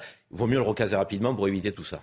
Monsieur le député, alors que vous voyez bien évidemment en bas de l'écran, on en a parlé assez longuement entre 17h30 et 17h50, euh, l'hommage qui se poursuit euh, donc pour, pour le petit Enzo qui a été euh, tué ce week-end euh, d'un coup de couteau à l'âge de 15 ans. Je parlais d'un gamin, malheureusement, effectivement, on déplore sa mort, une de plus. On en a parlé assez longuement. On aura peut-être l'occasion d'y revenir et on rejoindra notre équipe qui est sur place, Régine Delfour, accompagnée d'Olivier Gangloff. Mais sur cette décision, comme par hasard, on recasse comme cela assez rapidement, peut-être pour le musée. C'est intéressant ce qui était dit à l'instant par, par Karim Zeribi, Charles Sigenstool.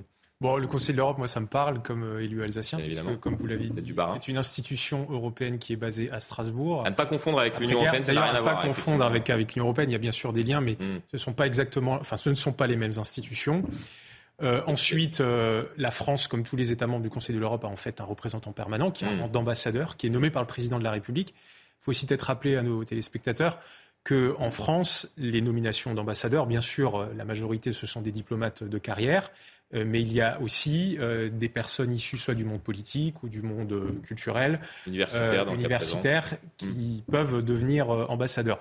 Sur la rapidité, alors moi j'ai pas d'informations privilégiées, j'apprends en direct sur le hmm. plateau. Je sais par contre que le poste était vacant. Puisque Proposition de la ministre de l'Europe. Puisque l'ambassadrice, Madame Fontanelle, a été nommée aux Philippines, donc le poste était vacant. Et je crois que c'était aussi le dernier Conseil des ministres, mm. il me semble. Donc il y avait aussi la nécessité d'aller vite. Moi, c'est comme ça que j'explique euh, la rapidité. Terminer en disant aussi que pour mm. le poste d'ambassadeur auprès du Conseil de l'Europe, c'est pas la première fois que des politiques ou d'anciens politiques sont nommés.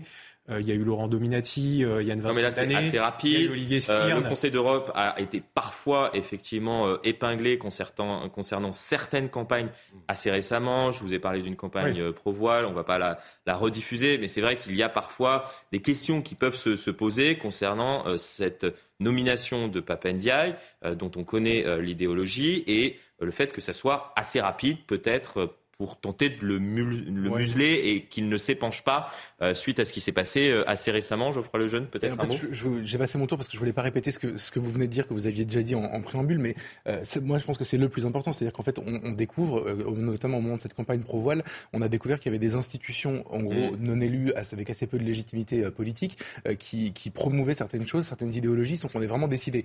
Et en fait, ce que je trouve intéressant, c'est que Papendia, vous l'avez dit, on connaît son idéologie, on sait absolument dans quel courant il se, il se place, il a le droit de penser ce qu'il veut mais Il, hérite d'un poste avec une légitimité sans passer par la case élection. Et moi, si, vous voulez, je, m'adresse au, au, député Renaissance qui est en face de moi très souvent, j'entends des amis qui sont chez Renaissance ou au gouvernement ou autour d'Emmanuel Macron se plaindre, vous savez, de ces institutions, de ces espèces de contre-pouvoirs, de ce qu'Emmanuel Macron lui-même a appelé à un moment donné, quand il parlait des diplomates, l'État profond. Ces mm. gens qui, en gros, ne représentent pas de légitimité politique, mais qui promeuvent une, une idéologie. Je suis désolé, dans toutes les nominations qu'Emmanuel Macron fait, le pouvoir des nominations est très important. Je trouve pas qu'il se protège beaucoup de ce genre d'idéologie. Et là, il vient de donner une nouvelle preuve du fait que, euh, ok, on peut récompenser quelqu'un qu'on aime bien, mais là, en l'occurrence, il se met en danger par rapport aux prochaines campagnes du Conseil de l'Europe. Non, mais un ambassadeur, c'est un haut fonctionnaire. Hein c'est pas un responsable politique. Je Donc, sais. un ambassadeur, et l'ambassadeur auprès du Conseil de l'Europe, il répond aux instructions de sa ministre et surtout du président de la République, qui est le vrai chef de la diplomatie dans notre pays. Et sur les tentatives de campagne euh, hmm. pro-voile euh, qui ont pu émaner du Conseil de l'Europe, euh, la France, la représentation française a toujours été ferme, et elle a d'ailleurs fait partie bah des États qui ont permis de lever un certain nombre de, de, lièvres. Et moi, je ne doute pas que là-dessus, la ligne du Quai d'Orsay, qui est fixée par la ministre et le président de la République, sera tenue. Mais donc, on va pas faire que là, il sort du champ. Faut qu'il faut procès avant l'heure, mais effectivement, on verra si. Il ne faut pas faire de procès avant l'heure et surtout préciser, c'est que euh, quand, ambassadeur, vous êtes haut fonctionnaire, c'est-à-dire que vous n'êtes plus mmh. dans le champ politique, c'est-à-dire vous n'exprimez plus de position personnelle, vous exprimez les positions de votre ministère et surtout du président de la République, qui est le vrai chef de la diplomatie. Il y moins de risque en nommant Blanquer que Papendia, c'est ça que je voulais dire. C'est peut-être le symbole, effectivement, ah et c'est toute la question euh, qu'on se pose euh, aujourd'hui. Effectivement, euh, lorsque l'on voit le, parcours de, Jean-Michel Blanquer, celui de, de Papendiaï, on peut se poser effectivement la, question sur, sur les décisions qui, qui seront prises et sur l'orientation. Peut-être que, que, vous avez raison. la ligne est claire et cette dernière sera, sera tenue, celle, celle du Quai d'Orsay. Peut-être un tout dernier mot avant que nous passions à la fronde de, des, des, policiers aujourd'hui dans, notre pays. Je préfère parler peut-être de, colère euh, euh, des, des, policiers plutôt que de, de fronde. Euh, Pierre-Henri Bovis, sur cette question. En, tant que citoyen, spectateur, c'est que le délai, le, délai interroge. Parce que Papendia est sorti tellement affaibli de, du temps durant lequel il était ministre, qu'effectivement, on pourrait même se demander si ce n'est pas une prime à l'incompétence. L'école a été complètement cassée, l'éducation a été cassée. Heureusement, Gabriel Attal euh, qui a pu faire ses preuves d'ailleurs dans un autre ministère, a pu, euh, peut reprendre le relais et on compte sur lui évidemment pour redresser euh, l'éducation nationale. Mais il est vrai que compte tenu surtout des derniers événements qui a pu avoir lieu, je parle notamment des émeutes, le, mm. Papendia était totalement absent alors que ça concernait comme un grand nombre de jeunes. Lorsque on a eu ce, ce, cet épisode tragique de la petite, de la petite Lindsay, vous savez, qui, qui s'est suicidée, pendant lequel Papendia était totalement injoignable. Alors, soi-disant, il a essayé de joindre les parents, mais en tout cas, bon, il n'a pas réussi à les joindre. Les parents euh, ont, rencontré le ministre. Ça a, été, un échec cuisant. On se souvient d'ailleurs de cette conférence de presse totalement lunaire euh, durant laquelle justement les parents se sont plaints quelques minutes après. C'est Brigitte Macron qui a dû reprendre le dossier. Brigitte Macron, Macron qui n'a aucune on va pas, on va, voilà, on va pas non plus faire le procès de Papendia, mais c'est vrai que du coup, le délai interroge. Euh, je pense qu'Emmanuel Macron va peut-être pu attendre un peu avant euh, cette nomination qui, encore une fois, pourrait passer comme une. une oui, pas besoin de lui faire euh, son procès. Je non, crois que son bilan parle pour lui. fin de la parenthèse. On, souhaitait vous, vous donner cette toute dernière information et cette décision du Conseil prise durant le Conseil des ministres. On aborde un tout autre sujet. On poursuit justement la discussion autour de ce qui se passe maintenant depuis plusieurs jours dans notre pays à cette colère des policiers qui ne retombent pas. Je le disais en début d'émission, entre 800 et 1000 fonctionnaires sont en arrêt, sans chiffres consolidés. Il y a des commissariats sans bac ou sans brigade de terrain. Alors, pour l'heure, on a eu notre envoyé euh, spécial devant le commissariat du 15e.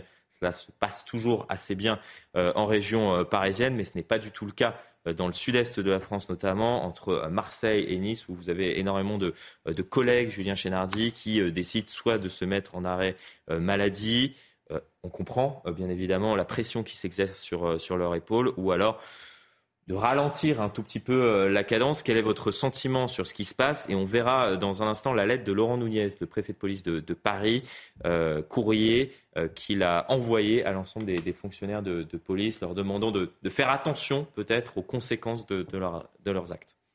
Oui, j'entends bien les, la lettre du préfet de police concernant. Comment vous l'avez reçue bah écoutez, moi j'en ai pris acte. Euh, il y a une partie où effectivement il explique qu'il apporte son soutien à mes collègues. Et puis il y a une autre partie qui est euh, un petit peu plus, euh, un petit peu plus étrange, moi, ce que je vois surtout, c'est qu'aujourd'hui, mes collègues, c'est plus de la colère, c'est de l'écœurement. C'est de l'écœurement aujourd'hui, puisque ils sentent bien que même s'il y a une forme de soutien de la part de l'administration ou de la part du gouvernement, en tout cas parfois qui est formulé, et euh, j'en doute bien. Mais le problème, c'est qu'aujourd'hui, euh, quand on voit aujourd'hui, par exemple, l'affaire avec ce qui s'est passé, l'affaire Adama Traoré, Et mm. quand on voit aujourd'hui 7 ans, 7 ans, on a perdu. 7 ans pendant lesquels on a jeté l'opprobre. Alors là, c'était des gendarmes. 7 ans sur lesquels on a jeté l'opprobre sur l'ensemble de l'institution policière et de gendarmerie nationale. Donc aujourd'hui, vous pouvez comprendre que pour en arriver à quoi comme résultat? À euh, ce qu'aujourd'hui, euh, il y a un non-lieu qui soit prononcé par le parquet. Donc, moi, ce que je dis aujourd'hui, mm. c'est que si à chaque fois qu'on a ce genre de résultats, eh bien, il faut bien à un moment donné comprendre que mes collègues y soient écœurés d'être mis en prison comme de vulgaires trafiquants de stupéfiants quand ils font leur travail. Parce que c'est ça aujourd'hui ce qui dégoûte aujourd'hui mes collègues. C'est que c'est le traitement qui est fait aujourd'hui de fonctionnaires, de collègues, de policiers qui se lèvent le matin, qui veulent protéger tout simplement les citoyens, parce que c'est leur métier aujourd'hui. C'est ça, c'est ce, pour ce, ce pourquoi on s'est aujourd'hui engagé. Et aujourd'hui, quand on voit que ces collègues-là, ils sont jetés en pâture pendant des années dans l'affaire Adama Traoré. Et quand on voit aujourd'hui que sur l'affaire de Nanterre ou l'affaire euh, de Marseille, on voit que euh, mes collègues aujourd'hui sont en prison, ils n'ont aucun lien avec leur famille parce qu'ils ont fait leur travail. Mais laissons au moins la justice se faire. Et on verra s'il y aura un non-lieu aussi dans ces affaires-là. On le verra. Mais à un moment donné, je pense qu'il faut laisser la justice se faire et arrêter de mettre en détention provisoire des fonctionnaires de police.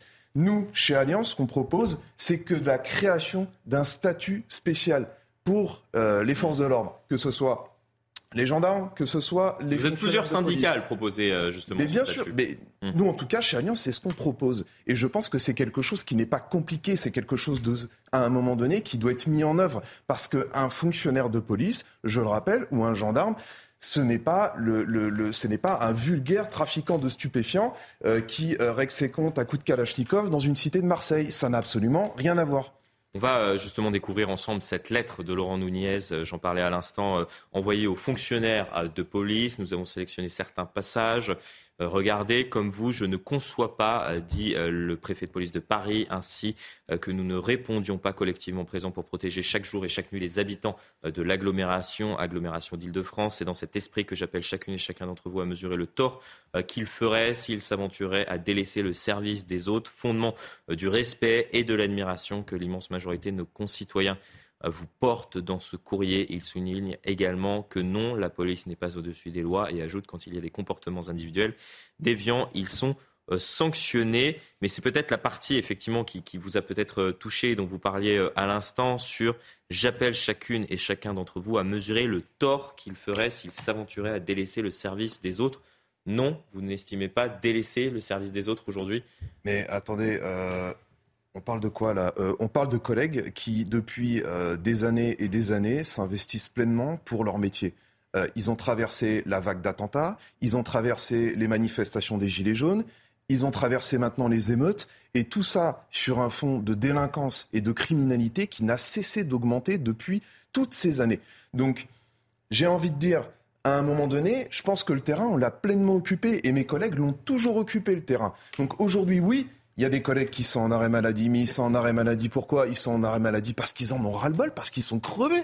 Parce qu'aujourd'hui, quand vous passez jour et nuit à assurer la sécurité dans les quartiers, quand vous passez jour et nuit à défendre, j'ai envie de dire, la veuve et l'orphelin, à un moment donné, et quand vous n'avez pas derrière le retour, mais vous vous dites, mais c'est pas possible, je vais y laisser ma peau dans cette histoire. Donc aujourd'hui, mes collègues, ils sont usés, ils sont usés, ils sont fatigués et ils en ont marre. Et donc quand ils voient aujourd'hui le résultat que ça donne, eh bien, on peut les comprendre à un moment donné que oui, ils aient besoin de repos et oui, ces arrêts maladie, à un moment donné, on peut comprendre qu'ils se mettent en arrêt maladie s'ils sont, s'ils sont euh, en burn-out. Charles Sigenstuhl, je me tourne vers vous. Vous êtes député euh, Renaissance, donc du euh, parti présidentiel du Barin. Vous leur dites quoi à ces, à ces policiers? Ben moi, les policiers. Quelle réponse politique Moi, les, policiers et les gendarmes, moi, je leur dis respect. Moi, je leur dis respect matin, midi et soir. Et, maintenant ça fait un peu plus. Ça, on leur fait dit quoi non, mais sur le long terme pour tenter mais c'est important de le dire. C'est important de le dire parce que moi, ce qui me frappe dans le débat public, c'est qu'il y a des formations politiques pour lesquelles dire respect aux policiers et aux gendarmes n'est plus une évidence. Et à l'inverse, c'est même le sentiment. Certains de vos collègues chez moi en Alsace me l'ont parfois dit. C'est le sentiment d'être pointé du doigt, euh, voire d'être invectivé. On se souvient tous de la fameuse phrase la police tue, qui a fait un mal considérable mm. au sein des forces de l'ordre, qui a choqué beaucoup de Français, mais qui, je crois, a aussi euh, fait sauter quelques viraux psychologiques chez un certain nombre de personnes. Et s'il y a cette, cette montée des mm. discours anti-flics, pour leur dire rapidement, depuis euh, un an dans une petite minorité de la population française, mais très active, activiste, c'est aussi parce qu'il y a des formations politiques à l'extrême gauche qui soutiennent ce discours. Donc moi, euh, les forces de l'ordre, je leur dis euh, respect. Quant à, au courrier du, préfet de police, bon, il est dans son rôle, il est mm. le chef de, de, la police Paris et Petite Couronne. je la trouve équilibrée, c'est-à-dire qu'il qu'il dit des choses mmh. euh, à ces hommes et à ces femmes. Euh, il rappelle aussi un certain nombre de règles de droit.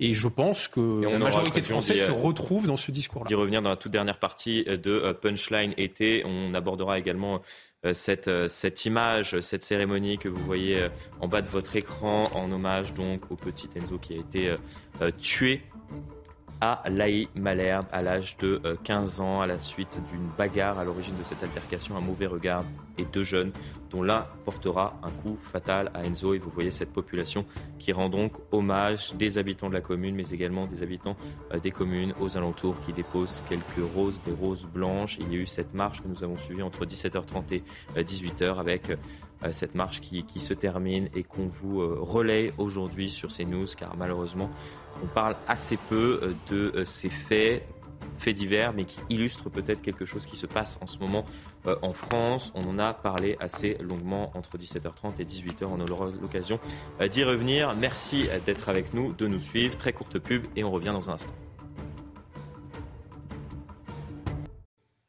Et de retour sur le plateau de Punchline et été, toujours un bonheur bien évidemment de passer ce début de soirée en votre compagnie, vous qui nous regardez. Euh, je suis également euh, avec euh, autour de cette table Geoffroy Lejeune, Karim Zerebi, Pierre-Henri Bovis et Julien Chénardier ainsi que Charles Schiegenstuhl qui est député Renaissance du Barin. Vous évoquiez un sujet juste à l'instant puisqu'on continue d'aborder cette colère des policiers qui ne retombent pas. C'est parfois effectivement l'ensemble des interpellations, pour ne pas parler euh, d'invectives ou euh, d'insultes à l'égard euh, des, policiers, alimentées par une partie de la classe politique. On va en entendre ah. certains d'entre eux, notamment les députés de la France insoumise, y compris dans l'enceinte de l'Assemblée nationale. Écoutez. par hasard. Je n'ai pas de leçon à recevoir d'un ministre qui instrumentalise la police à des fins politiques. Je n'ai pas de leçon à recevoir d'un ministre qui dit que la police n'a jamais tué alors que c'est un fait que la police tue. Vous abîmez la démocratie en utilisant la police non pour garantir le droit à manifester, mais pour le réprimer. Votre bilan, c'est la violence. Ça suffit. Il y a un peu une instrumentalisation de la, police aussi de leur, leur, côté, mais pas de la même manière, euh, peut-être, euh, Charles. Bah, moi, euh, j'ai le sentiment que c'est une des rares forces politiques qui instrumentalise justement la police, mm. au détriment de la police et mm. de la gendarmerie. Et ces discours, c'est une goutte d'eau. Hein. Pour être assez présent en hémicycle depuis un an, c'est une goutte d'eau dans le torrent de haine anti-force de l'ordre et anti-flic que l'on entend de la part de la France insoumise et d'une partie mm. également d'Europe Écologie Les Verts. Pas de tout Europe Écologie Les Verts, on va dire la, partie la plus radicale d'Europe Écologie Les Verts. Et je pense que ces discours font beaucoup de mal, parce qu'ils sont relayés, notamment euh, sur les chaînes d'information, sur les réseaux sociaux, etc. Mm. Et ils participent vraiment du malaise qu'il y a aujourd'hui au sein des forces de l'ordre. Je termine en disant, parce qu'à chaque fois, je me fais ce, j'ai ce souvenir de l'année 2015 et notamment de, la grande manifestation après les premiers attentats de 2015 qu'il y avait eu. Vous vous souvenez? La France entière acclamait, applaudissait euh, la police. Pourquoi en est-on arrivé à ce que 6-7 ans plus tard, une partie de l'échiquier politique euh, s'en prenne avec une telle violence euh, aux forces de l'ordre? Vraiment, ça, ça mérite aussi, je pense, réflexion. Et peut-être cette colère qui, s'exprime de manière pacifique. C'est le terme, je pense, est, adéquat. Et encore, c'est une colère qu'on n'entend pas s'exprimer dans, la rue, car ils ne le peuvent pas. Mais, mais, ces policiers euh, ressentent cela depuis, euh, euh, de nombreuses années maintenant, effectivement, et peut-être alimenté par, un discours politique qui s'attaque constamment à cette institution. C'est déplorable, Karim, Karim Zerebi. D'en arriver là, en 2015, on les applaudissait, et effectivement, maintenant, on a des députés euh, qui participent à des manifestations euh, interdites où on entend euh, tout le monde déteste la police. C'est ça la réalité. C'est un peu le drame de nos, débats publics, c'est ce manque de discernement. Je veux dire, cette, cette nécessité d'une radicalité poussée à l'extrême. Je veux dire, tout le monde déteste la police, la police tue, c'est insupportable. Mais par ailleurs, euh, à l'opposé, quand on nous explique que la bavure policière ne peut pas exister ou qu'il n'y aurait pas de racisme dans la police, hmm. c'est tout aussi défendable. Je, veux dire, moi qui défends la police, que très moi qui défends la police, le débat, c'est sans arrêt, systémique. dans tous les débats, hmm. je, prends la défense de la police hmm. parce que je considère que nos forces de l'ordre, police et gendarmerie, sont dans leur immense majorité républicaines dans leur état d'esprit et dans leur pratique, respectent les codes de déontologie, font un métier extrêmement difficile beaucoup sont au bout du rouleau. C'est la corporation où il y a le taux de suicide le plus important. Donc on a du mal à recruter. On a des gens qui quittent la police nationale, qui étaient rentrés avec vocation, donc il y a un sentiment parfois d'abandon, de non-soutien. Tout ça, il faut l'entendre. Après, ça ne veut pas dire quand l'immense majorité fait son job, quand l'immense majorité mérite d'être soutenue, mmh. qu'il faut aussi être dans des postures où on défendrait l'indéfendable. Hmm je veux dire, excusez-moi, quand il y a bavure, il y a bavure. Euh, et, encore une fois, dans toutes les corporations, il ne faut pas attendre et regarder la police. On a des brebis galeuses, on a des gens qui ne font pas leur job correctement. Il y en a dans la police comme ailleurs la question, c'est une approche d'équilibre hum. et de discernement. Or, euh, est-ce qu'on l'a l'équilibre lorsque l'on voit l'affaire Traoré On en parlait au tout début de, de, ne fait pas preuve de discernement euh, donc, euh, sur ces questions-là. Bien au contraire. Donc, on dirait qu'ils veulent monter la population contre notre police. Je dis notre police parce que c'est la police du peuple français. C'est la police qui protège et qui sert dans son immense majorité. Et encore une fois, je pense que quand on prend les cas comparaison n'est pas raison. Le cas d'Ama Traoré, c'est pas le cas de Naël, c'est pas le cas de Chouvia, c'est pas le cas de Eddy à Marseille. Chaque cas est particulier, chaque cas est unique. Traitons-le comme tel et ne disons pas sur un cas, voilà ce que fait la police. Voilà ce que fait la police. Tant quand on démontre qu'elle est fautive que quand on démontre qu'elle ne l'est pas. Non, ça reste la démonstration sur un cas précis. Moi, j'ai entendu sur le cas de Marseille, donc l'avocat Jackie Preciosi, donc euh, du jeune Eddy euh, qui a 60 jours d'ITT. Je suis choqué de ce que j'entends de la part de cet avocat qui qui a le dossier, qui, mais peut-être qui, l'enquête. Lorsque l'on voit justement, on a débuté cette émission. Je dis pas Regardez bien avec l'affaire Traoré. Laissons l'enquête se poursuivre. Lorsque l'on voit l'opprobre qui a été jeté euh, à l'encontre de la police, à l'encontre peut-être de l'ensemble de l'institution, et qu'aujourd'hui on voit que le parquet de Paris me demande un non-lieu. Alors même que cette affaire précisément a été instrumentalisée, il n'y avait pas de mise en examen. Là, on a quatre personnes mises en examen, une personne en détention. Comparaison n'est pas raison. Je suis tout à fait d'accord. Mais attention justement de ne pas commenter euh, peut-être les décisions avant même qu'elles n'aient La question, c'est pas de commenter. La question, c'est la réaction que l'on peut avoir sur une affaire. La mise en détention fait partie de l'arsenal possible donc pour un magistrat. Donc, si on veut poser la question donc des conditions d'encadrement de la mise en détention pour les policiers, pourquoi pas? Faisons-le. Pour autant, ça ne doit pas être fait sur le seul cas précis Mais nous qui nous est donné à Marseille. On va écouter Mathieu Vallée, le porte-parole. Moi, je suis choqué de ce que j'entends de la part de l'avocat qui a accès au dossier, nous ne l'avons pas, sur l'affaire de Didier Marseille. 60 jours d'ITT, il aurait été roué de coups, il aurait été laissé pour mort, il a été dans le coma. C'est pas ma police républicaine. Moi, je ne défends pas cette police. Et, je crois qu'il y, a une enquête. Je crois qu'il y a une enquête et effectivement, euh, il y a différentes décisions qui ont été prises. Geoffroy Lejeune. Non, Geoffroy Lejeune. Puis on écoutera euh, Mathieu Vallée, le porte-parole euh, SICP Police, qui était l'invité de Gauthier Lebret ce matin. Déjà, attention en fait, attention parce que les résultats des enquêtes sont très souvent très surprenants pour les commentateurs que nous mm. sommes et qui parlons d'affaires que nous ne connaissons pas. Marseille, on verra. Naël, on verra. Parce que Naël, il y a un sujet aussi. Il y a une enquête. Manifestement, c'est beaucoup plus compliqué que ce qu'on a tous eu comme impression. Après, il y a des faits. Oui, mais en fait, on a tous réagi sur une image, avec un angle de vue. Non, mais il y a des faits. oui, mais quand même, il y a un mort. Il y a une enquête, il y, a, des enquêteurs en fait dont c'est le métier qui vont dire dans un, dans un certain temps parce que c'est leur métier et que ça prend du temps, c'est plus compliqué que ce qu'on dit sur les plateaux de télévision si euh, il y a homicide ou pas. Et on verra bien. Euh, il y a Michel Zecler, le producteur de musique. On a eu une version euh, unanime sur les dans les médias au lendemain de, des images, etc. C'est manifestement beaucoup plus compliqué que ça. Ce qu'on appelle des bavures en réalité, quand il y a une enquête derrière, c'est jamais de la police qui est jamais aussi coupable que ce qu'on a dit médiatiquement. Mais le mal est déjà fait. Tu vois, là, je pense que déjà tu es partie prenante quand tu dis ça. il y a des bavures. non mais ça existe. Je te dis juste attention. et c'est pas défendre la police que de le nier. Moi, je dis juste attention. Contrairement à ce qu'on peut penser. Systématiquement beaucoup plus compliqué que ce que les gens comme toi disent. Une fois qu'on a dit ça, on n'a rien dit. On va. Non, mais je veux juste dire. Allez-y, Geoffroy. Je pense que c'est euh, un peu trop facile de ne parler que de la France insoumise quand on parle du malaise de la police. Moi aussi, je trouve les propos de la France insoumise insupportables. Je parle, sous votre contrôle. Je suis pas syndicaliste policier ni porte-parole de la police, mais moi, quand je discute avec des policiers, j'ai le sentiment que c'est évidemment insupportable, mm. mais ça n'est qu'une goutte d'eau de plus. Je me souviens des manifestations de policiers hors syndicat à l'époque en 2016 euh, où ils manifestaient de nuit. Rappelez-vous, notamment sur les Champs Élysées, euh, manifestations assez impressionnantes parce qu'elles échappaient à tout cadre euh, de contestation habituel. Où pour le coup à l'époque, on parlait évidemment conditions de travail, procédure pénale, et les les, policiers, moi, quand je discute avec eux, j'ai le sentiment qu'ils sont dans une situation impossible où, en gros, on complique leur métier de plus en plus.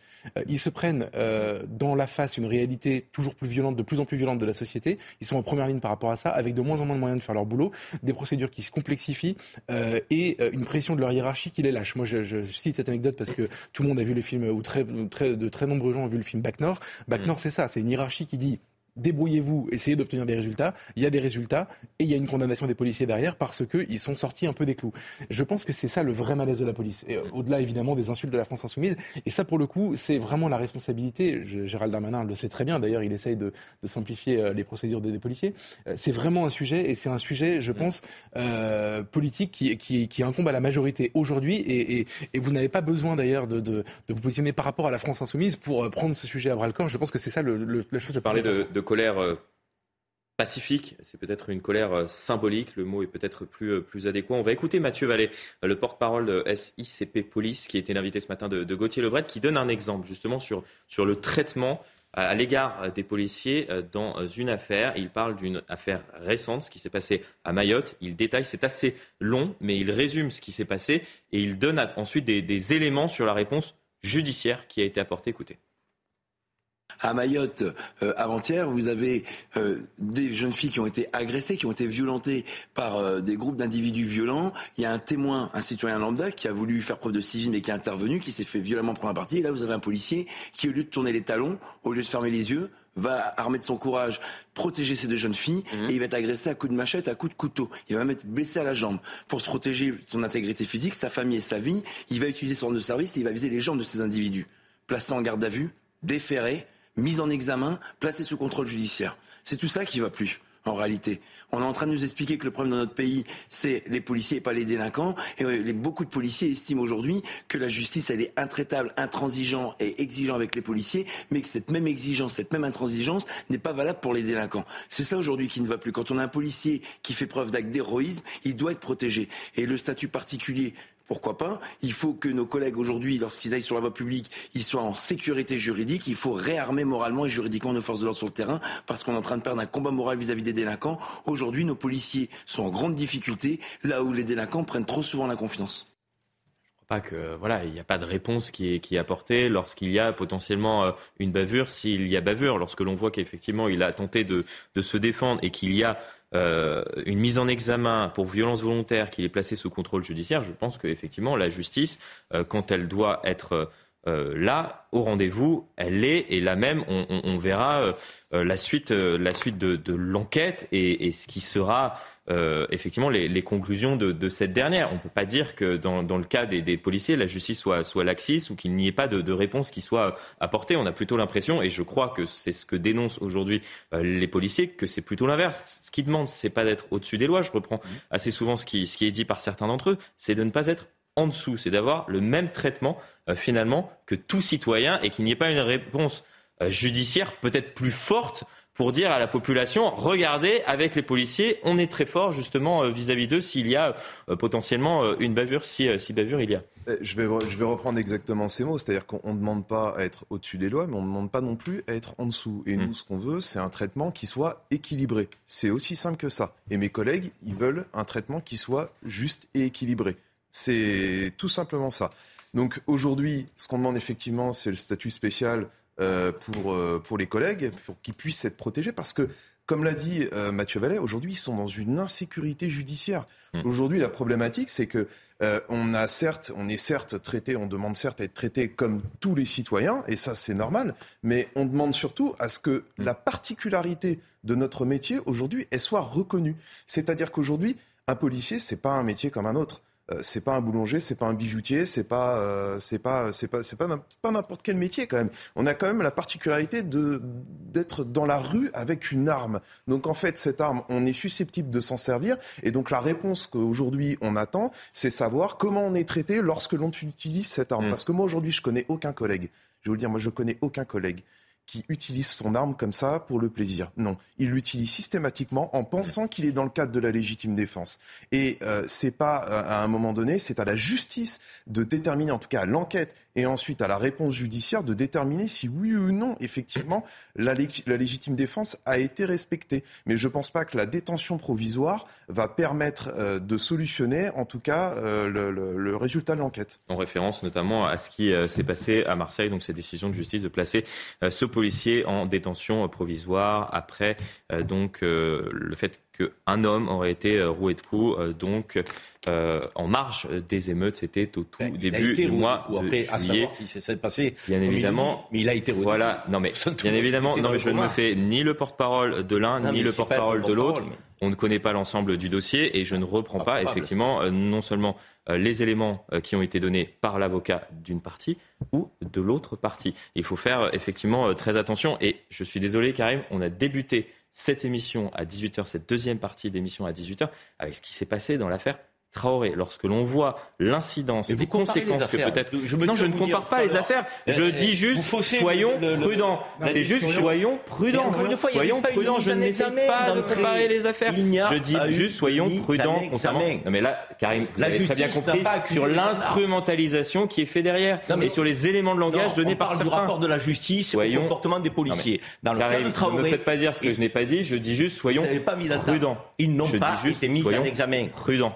La justice n'a pas estimé dans l'affaire Karim, on ne va pas refaire le débat. On, l'a eu tout à l'heure. Je vous dis juste que c'est différent. Je dis juste soyons prudents. Mais je suis d'accord avec vous. Je dis juste soyons prudents. Dans notre nom. Bon, débat, débat stérile. Malheureusement, je pense que je pense que c'était intéressant et je crois que vous n'avez vous n'avez pas compris. Mais on aura l'occasion de. à juste euh, titre, moi je trouve les traitements médiatiques. C'est le traitement, c'est le traitement médiatique. C'est ce qui est dit. On parle du rapport de la justice. Ce qui conteste. Là, c'est un autre. Parce qu'il est incarcéré. Pas tous en même temps, sinon on ne comprend pas. Parce qu'il est mis en détention. Pas tous en même temps, sinon on ne comprend pas.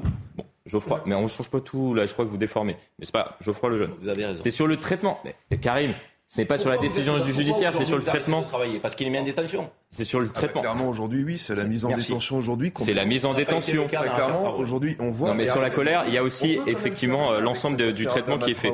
J'entends bien que les gendarmes n'avaient pas été mis en examen à l'époque, mais ça démontre quand même qu'à un moment donné, il faut quand même laisser faire la justice et qu'il faut arrêter. C'est juste que Alors, on parlait tout à l'heure de LFI, mais on peut aussi parler de tous ces les grands leaders d'opinion euh, et notamment euh, justement qui, qui, qui, gravitent autour de, des Traoré et justement qui utilisent et qui instrumentalisent ces morts d'accord, qui instrumentalise ses morts et qui instrumentalise également la mort de Naël, puisque Naël aussi est mort, et j'entends bien. Mais à un moment donné, est-ce que le, tir du collègue est justifié? Bah ça, je pense que c'est à. Eh ben exactement. Et je crois qu'on est tous d'accord. C'est juste qu'on est tous d'accord. C'est aussi simple que ça. Décidé. on est tous, on, est tous d'accord. Mais juste, ce qu'on dit, c'est soyons prudents. On ah pas On veut la laisser faire la justice, mais on veut pas que un collègue soit mis en détention provisoire dans la mesure où aujourd'hui, on ne peut pas considérer qu'un fonctionnaire oui, c'est une décision de justice, mais nous, ce qu'on attend surtout, c'est le résultat judiciaire in fine quand le jugement aura lieu. Et en même temps, Pierre-Henri Bovis, Pierre-Henri Bovis, puis on avance. Je, moi, je partage tout à fait le combat de la mm. police et, et, la police, et encore une fois, il faut saluer tout le travail qui est fait,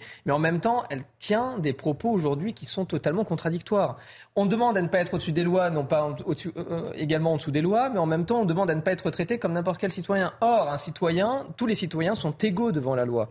Hum. Donc, il y a une justice avec une détention provisoire. La détention provisoire est prévue par le Code de procédure pénale. Elle répond d'ailleurs à des critères assez précis. On peut contester. pas de statut spécial. Pas de, je, ne pense pas que le statut spécial soit une De toute manière, ce sera anticonstitutionnel. De toute façon, ce ne serait pas conforme au bloc de constitutionnalité, ni même d'ailleurs à la Cour européenne des droits de l'homme. Mais de hum. toute manière, ce n'est pas le sujet. Peut-être est-ce qu'il faudrait revoir les conditions de la détention provisoire Peut-être, parce qu'aujourd'hui, vous savez, ça doit être l'exception. Aujourd'hui, il y a un réflexe pavlovien de beaucoup de juges qui considèrent que dès lors qu'il y a des éléments de culpabilité assez probants, mm. alors on place en détention provisoire. Euh, évidemment, sous mm. fond évidemment de justification par le code de procédure pénale. Euh, soit parce que on considère que celui qui est mis en examen peut détruire des preuves, peut se concerter, etc. Mm. Et donc sans vraiment trop de motivation, quelquefois, et donc là je rejoins mon propos de tout à l'heure, comme quoi la justice n'est pas si laxiste que ça, place systématiquement en détention provisoire. Il faut, je, rappelle juste un chiffre hein, aujourd'hui, c'est presque 30% des détenus aujourd'hui en France qui sont placés en détention provisoire. 30%. La moyenne européenne, on est à peu près à 22%. Donc la justice, sur ce point-là, n'est pas, pas laxiste. Donc après, est-ce qu'il faut revoir les conditions de la détention provisoire? Pourquoi pas? Hein Mais pas de statut spécial. En tout cas, du moins. Et il y a très certainement un débat politique qui, qui, va avoir lieu dans les, dans les prochaines semaines. On attend peut-être une réponse de la part de l'exécutif euh, pour tenter euh, justement euh, de, de, penser les plaies et de répondre à, cette colère exprimée de manière symbolique par une partie des policiers dans notre pays. On revient, puisque c'était le fil rouge de, de cette émission, sur la mort d'Enzo. On a pu assister à cette marche blanche qui a été couverte par, par nos équipes, Régine Delfour et Olivier Gangloff. On vous retrouve, marche blanche qui s'est terminée. On imagine les habitants particulièrement touchés et c'est l'incompréhension également qui règne dans ce petit village. Oui, absolument, euh, Florian, l'incompréhension et la colère qui règnent dans ce petit village. Une marche qui était euh, très émouvante puisque très silencieuse. On sentait énormément d'émotions et là, vous voyez toutes les fleurs qui ont été euh, déposées puisque nous sommes devant la caserne des pompiers, là où Enzo s'est effondré samedi vers 18 h victime d'un coup de couteau au thorax parce que pour un mauvais regard. Alors il y a eu sa mère qui a pris une très courte prise de parole, hein, qui disait jusqu'à remercier euh, le monde qui était présent puisqu'il y avait plusieurs centaines de personnes présentes venues euh, de plusieurs euh, villages voisins. ils étaient, ils ont tous répondu à l'appel et, ils ont tous scandé après justice pour Enzo. On a pu s'entretenir aussi avec le maire qui nous disait que beaucoup de ses administrés, surtout les jeunes, avaient demandé à ce que le stade soit rebaptisé au prénom d'Enzo et qu'il n'y voit pas non plus d'objection. Voilà, et là pour l'heure, il reste encore plusieurs personnes. Vous voyez sur les images d'Olivier Gangloff ces fleurs qui sont posées sur cette banderole. Justice pour Enzo. Bezo, Bezo, c'était son surnom. Et en fin de, de soirée, en fait, il y aura un lâcher de ballon pour Enzo. Merci euh, beaucoup, merci beaucoup euh, Régine Delfour et ainsi que Olivier Gongloff qui, qui vous accompagne. On finit sur, euh, sur cette image, cette émission. Il nous reste une petite vingtaine de secondes uniquement. Je souhaitais vous montrer, bien évidemment, je ne sais pas si vous avez suivi les championnats du monde de natation qui ont lieu à Fukuoka avec cette deuxième Marseillaise pour Léon Marchand. Je pense que c'était euh, important de terminer sur cette image. Il a remporté le 200 mètres papillon, second titre après celui ramené du 400 mètres 4 nages. Et on attend demain, euh, puisqu'il s'est qualifié dans la foulée euh, pour la finale du 200 mètres 4 nages, peut-être troisième médaille, c'est ce qu'on espère. Seulement 21 ans, impressionnant. Il a effacé le record du monde de Michael Phelps. Merci beaucoup à vous de nous avoir suivis. On suivra peut-être donc cette course de euh, Léon Marchand avec peut-être cette victoire. C'est ce qu'on espère pour lui. À demain sur CNews. Tout de suite, vous avez rendez-vous avec Nelly Denac pour Face à l'info.